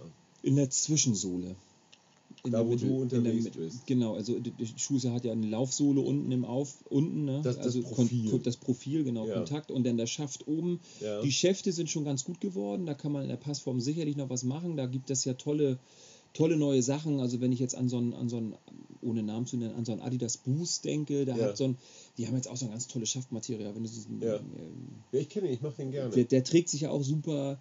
Äh, Nike hat mit dem Flynet schon ganz tolle Sachen gemacht. Das ist so eine Art Laufsocke eigentlich schon fast. ja, das ne? ist ja der ganz neue, der Ja, ganz neue Nike. das Das der, der geht ja auch über Knöchel hoch. Ja, Das ist ja, ja, das ist Nikes neuer äh, Rausgang, ganz neu gelauncht worden, jetzt vor, weiß ich nicht, zwei Monaten jetzt auf dem Markt. so. Ähm, aber, aber ganz viel Luft ist noch in der, in der Mittelsohle. Und da hat, äh, hat Adi, jetzt muss ich ja mal sagen, es geschafft, eben PU wieder zu etablieren. Mhm. Also, Poly, also so EVA ist immer Mhm. so das Standard. Ich brauche jetzt die deutschen Polyurethan. ja, Polyurethan und Ja. ähm, Egal, Ethylenvinylacetat wäre dann EVA. Ne? Ähm, EVA ist sicherlich ist eigentlich ein viel billigerer Werkstoff, der sich aber aufgrund der guten Möglichkeit der Verarbeitung und des, des guten Preisgefüges Mhm. sich, äh, und auch des Gewichts sich sehr beliebt gemacht hat. Aber eigentlich ist PU vom Laufen her, vom Feeling besser. Und ich glaube, da ähm, auch noch nicht ganz optimal eingestellt jetzt bei der Firma aus dem Frankenland. Sicherlich, da ist auch noch Möglichkeit, das wissen die aber auch, das weiß ich aus Gesprächen mit denen. Mhm. Ja, ja. Also da sind die dran. Ähm, und da wird viel passieren in der Zwischensohle. Also ich denke auch mal ganz jetzt? andere Adidas Materialien. Hat zusammen mit BASF. Mit BASF ist das. also ist, mit dem Chemiekonzern Genau, haben die genau. an der Sohle rumgetüftelt. Andere sind mit Reifenkonzernen ja, unterwegs. ja, das ist ja nur, wenn du mit Conti da irgendwie, machst du sein Conti-Logo unten, unten rauf. Also Das, das ist jetzt kannst, kein so kannst du machen, kannst auch sein lassen. Ne? Aber wenn so ein, so ein BASF-Labor von, ich meine ja, Ja. nun Global Player, Ja. wenn die auf einmal an so einer Sohle rumforschen, das ist, schafft Adidas ja, die alleine forschen auch ja nicht ne? an der Sohle rum, die forschen ja nur an, am Material. an Materialstrukturen forschen die ja rum. Ne? Und das ist eben, die, die, die, Laufschuhproduktion ist eigentlich faul. Ich, ich habe ja, ich habe ja in China, in Vietnam, ich habe schon alle möglichen Werke gesehen. Ich weiß, wie die Dinger gebaut werden. Ich weiß auch, was sie kosten. Ich weiß auch, was das Hm. kostet, Schnürsenkel einzuziehen. Hm. Früher kam Laufschuh ohne eingezogene, eingezogene Geld, Schnürsenkel. ne? Ja, 7 Cent. 7 Cent Ja, paar. dafür, dass da ein Mensch sitzt und Die, hast du schon mal Schnürsenkel eingezogen? das dauert ewig. Ja. Also bei mir jedenfalls. Aber du musst mal sehen, wie die das machen. Da Mit kannst du kaum Augen. zugucken, wenn so eine Vietnamesin da ist der Schnürsenkel eingezogen. Cent. 7 Cent. Boah, US-Cent, ne? Ja, Nicht ja. Euro-Cent. Paar. nochmal weniger. So. Für, für zwei Schuhe. Nicht pro für, Schuh, für ein Paar. Paar. Genau, pro Paar. Ja. Boah. Und ähm, ja, das, ist, das, das sind so, also die Produktionskosten sind natürlich immer ganz, ganz wichtig. Aber wir wollen ja nicht über, über Produktionskosten reden. Nee, wir wollen die letzte Frage, die ich, ähm, die, die ich hatte, die wir, glaube ich, beide vergessen haben, gibt es immer noch so den klassischen Fehler beim Laufschuhkauf oder bei der Laufschuhanpassung oder Oh ja, da kommen wir natürlich jetzt in ganz So heikle Themen. so Ne? ein Also Evergreen? so ein Evergreen. Jetzt so ein Evergreen ist natürlich, ja, es gibt mehrere Evergreens. Also das Evergreen kann sein, ich laufe äh, schon immer den, lass mich mal einen Namen nennen, den Essex äh, Nimbus zum Ja. Beispiel. So, den habe ich mir mal irgendwie gerade gerade letztens ein Gespräch mit einem Läufer geführt, der sagte, ja, ich war mal bei einem, ähm, na, komm, können wir sagen, bei Runners Point vor Ja. Jahren, habe da mal eine Beratung gemacht Ja. und da haben die mir nur gesagt, hier der Nimbus und seitdem bestelle ich den immer online. Das war dann der Nimbus 3 und Das heute war ist es der Nimbus 18, 73. ja nicht drei, lass ihn bei Ja, 12 gut. eingestiegen sein, aber, Aber lass es drei egal. Jahre her sein. So. Und genau das ist ja der Niedergang auch irgendwie des, des, des, des Fachhandels im Augenblick, was ihm so weh tut, dass online einfach bessere Preise macht. Klar, die haben halt kein Ladengeschäft und kein Personal. Oder du hast eins oder wie auch So, immer, aber du ja. machst halt online bessere Preise. Aber ist und, der Nimbus 18 noch genauso wie der Nimbus und da 12? kommen wir zum Fehler Nummer eins, dass Ja. die Schuhe sich eben ändern. Das kann auch tatsächlich mal sein, dass ein Schuh ganz andere Sch- Eigenschaften, ganz andere Spezifikationen hat, obwohl der Name weitergeführt wird. Das ist bei New Balance mal passiert. Das weiß der Käufer aber nicht. Nee, das weiß der Käufer nicht, der, so eine Rebuys, so eine Nimbus Nachkäufe ist so wie tätigt. Golf und das ist dann halt irgendwann der neue Golf. Der sieht aber Richtig. eigentlich noch genauso aus wie der alte. Kann aber eigentlich so das Gleiche, was der alte kann. So ist es in der Regel eigentlich auch. Ja. Und das ist natürlich auch wieder eine Gefahr durch diese, durch diese langen Laufzeiten der Produkte forciert natürlich auch die, die, die, die, die, Schuhindustrie ein Stück weit dieses Online-Business. Das gab es vorher nicht. Also wie gesagt, als ich angefangen habe, haben wir gehört, da gab es gerade nochmal ein Fax. Ja, klar. Ähm, heute heute gibt's heute gibt's äh, heute bestellst du deine Schuhe online. Klar. Also wir beide jetzt nicht. ich nicht. So, nee, also ganz du, ehrlich, ich bin auch wieder weg vom ja, aber du kriegst vom, die auch geschickt. Nein, nein, nein. Ich bin inzwischen auch wieder weg vom Amazon Buchbestellen. Okay, Ich bestelle per Mail meine Bücher beim im Autor. Buchladen meines Vertrauens. Okay. Und da fahre ich einmal alle zwei Wochen vorbei und dann ist da ein Kinderbuch und ein Schulbuch und ein Fachbuch oder sowas dabei, weil ich diese Amazon-Kultur, ich will nicht, dass unser ganzes Land nur noch aus Paketwagen, aus diesen armen Schweinen, die da den ganzen Tag Treppe auf Treppe abrennen, keiner ist zu Hause. Neulich erzählte mir einer, ey, ich bestelle mein Katzenfutter immer online, weil der arme Mensch mir dann die 35 Kilo Katzenfutter in den fünften Stock ohne aufzunehmen. Lieber Zuhörer, wir sind hier gerade beim neuen Podcast mit Achim Achilles, der uns heute, Nein, heute was über Amazon erzählt. Eine kulture- ist für mich wirklich eine kulturelle Frage. Ja, ja, und wenn ich, wenn du deine Sohlen verkauft haben willst, brauchst du den Fachhandel. Absolut. Oder kannst du deine Sohlen online verkaufen? Hm. Kannst du den Nein, Leuten kann man nicht. Druckplatte Nein, nein, nein, genau. wo sie sich draufstellen? Nee, ja, kann, könnte man alles irgendwann machen. mal. Du kannst auch heute schon, es gibt auch schon eine App, da kannst du auf dein iPad draufstellen und dann kannst du den Fußabdruck Und darüber nehmen. kannst du ein neues bestellen. wenn du mit Ja. voller Last da draufstehst, ja genau. Aber muss, auch, ehrlich. muss auch einen kleinen Fuß haben übrigens. Ja, ne? ich bin jetzt auch nicht der Bundeswirtschaftsminister, Aber nein. aber der Fachhandel ist mir wichtig. Der ist mit, der ist, der ist schon, meine, also wie willst du sonst deine Sohlen verbimmeln? Du brauchst Leute, die sagen, hey, genau das, das machen wir. passen. Brooks macht ja gerade, wir sind ja hier beim Lauf-Podcast, Ja, ja, Brooks macht ja gerade so einen Rückzug aus dem Internet, ganz, Ja. ganz mutigen Vorstoß, den Brooks macht. Die sagen einfach, wir wollen uns als absolut Läufermarke äh, weiter etablieren und wollen genau diesen Schritt, wir wollen den stationären Handel, den Fachhandel, den Fachmarkt äh, kräftigen. Wir erlauben es keinem mehr, unsere Schuhe online zu vertreiben. und der Fachhändler findet das Der gut. Fachhändler findet das gut. Ob die Investoren von Brooks das auf Dauer gut finden, das, das bleibt jetzt mal so. Das Klar. hat jetzt auch wieder andere Gründe mit großen Sportverbänden, die dann auch wieder sagen, Mensch, wenn ihr das macht, dann nehmen wir euch mit rein Klar, ins Programm klar, und so. klar. Viel Politik Oder aber es dahinter. gibt jetzt auch Hotels, die sagen, wir wollen nicht über die Hotelportale, die Okay. sich dann ja immer die Vermittlung abholen bei euch in Hamburg, da an der Moorweide, wie heißt denn das noch? Ähm, egal, Hm. Elysée.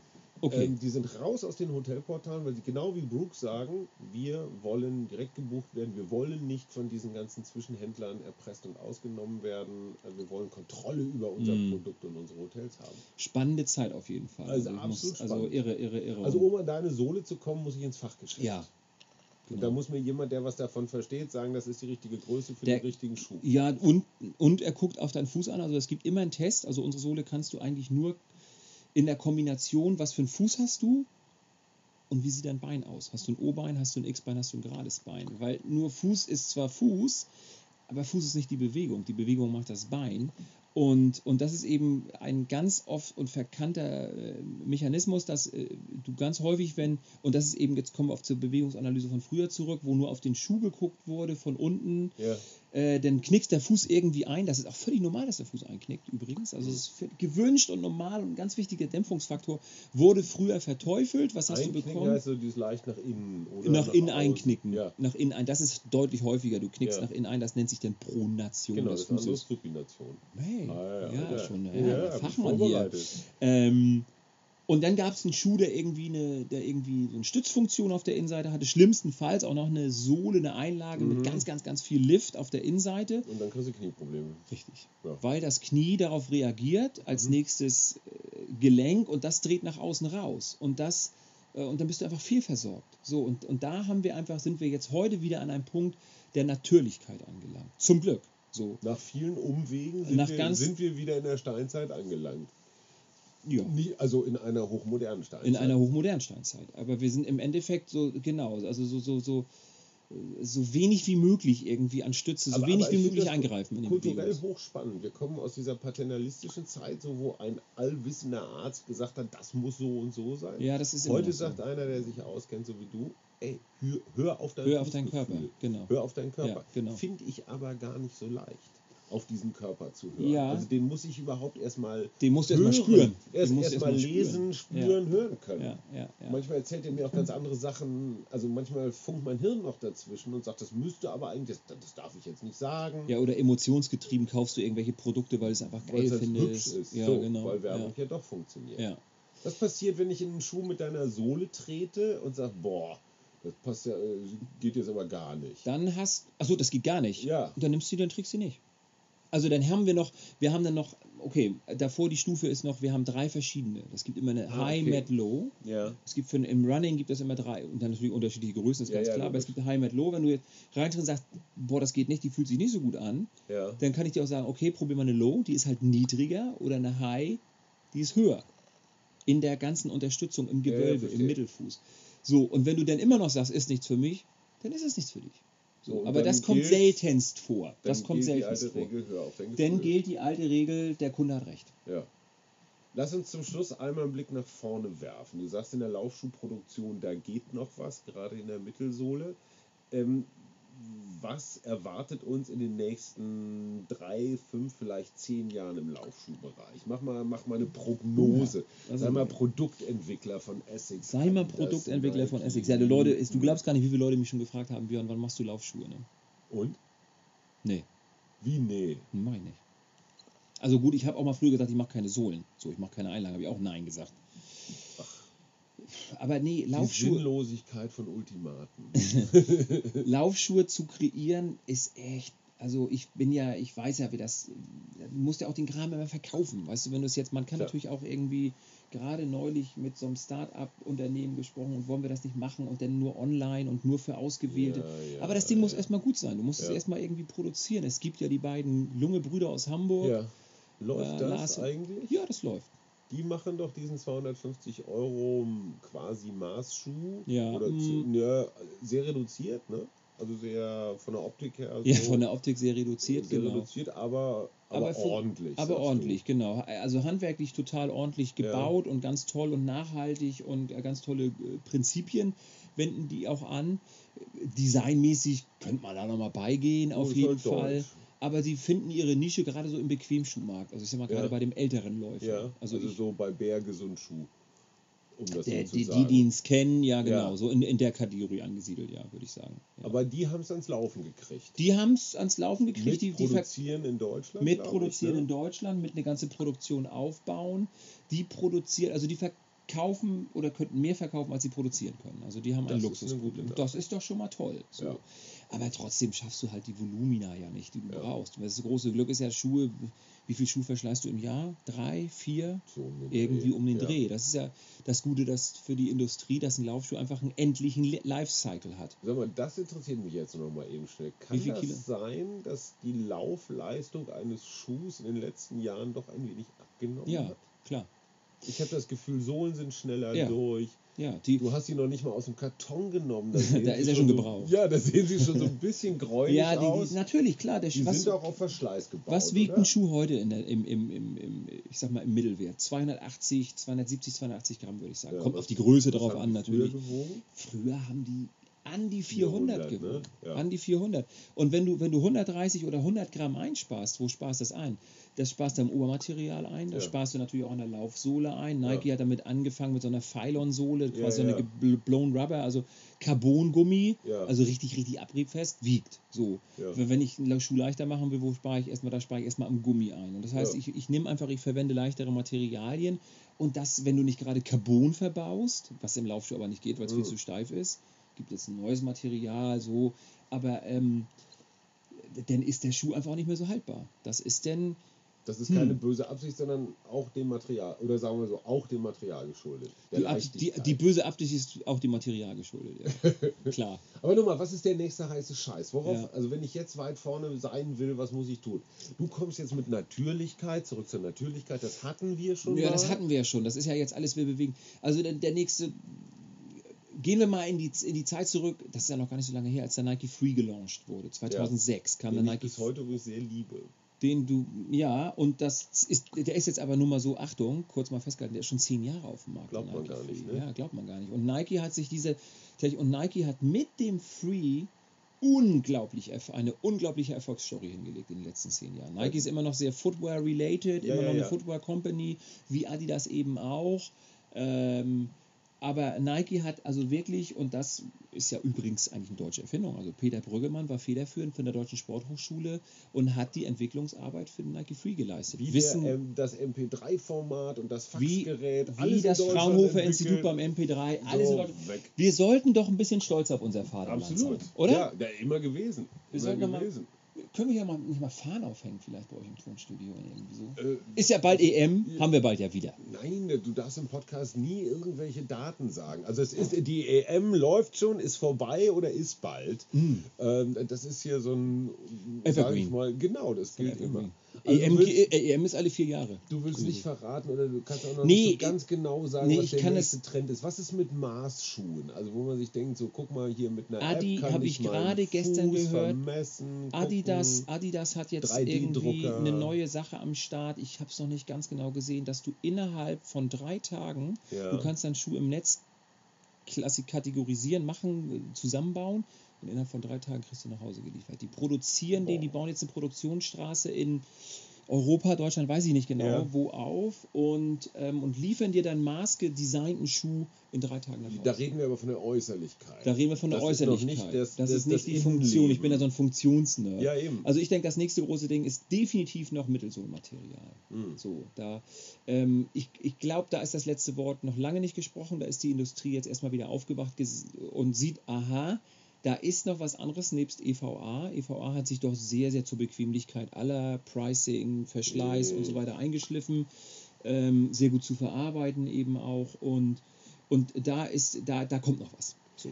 Liebe Achilles-Fans, Freunde und Hörer, vielen Dank für die Geduld, die ihr gehabt habt mit äh, mir und mit Björn Gustafsson. Und ihr nehmt immerhin jetzt mal als Takeaway, wie wir hier in Hollywood sagen, nehmt ihr mit Mittelsohle. Mittelsohle wird das nächste heiße Ding. Wenn ihr also in der Laufgruppe der Marathonvorbereitung mal richtig strunzen wollt mit Geheimwissen, sagt einfach nur das M-Wort und Genau. ihr seid ganz weit vorne.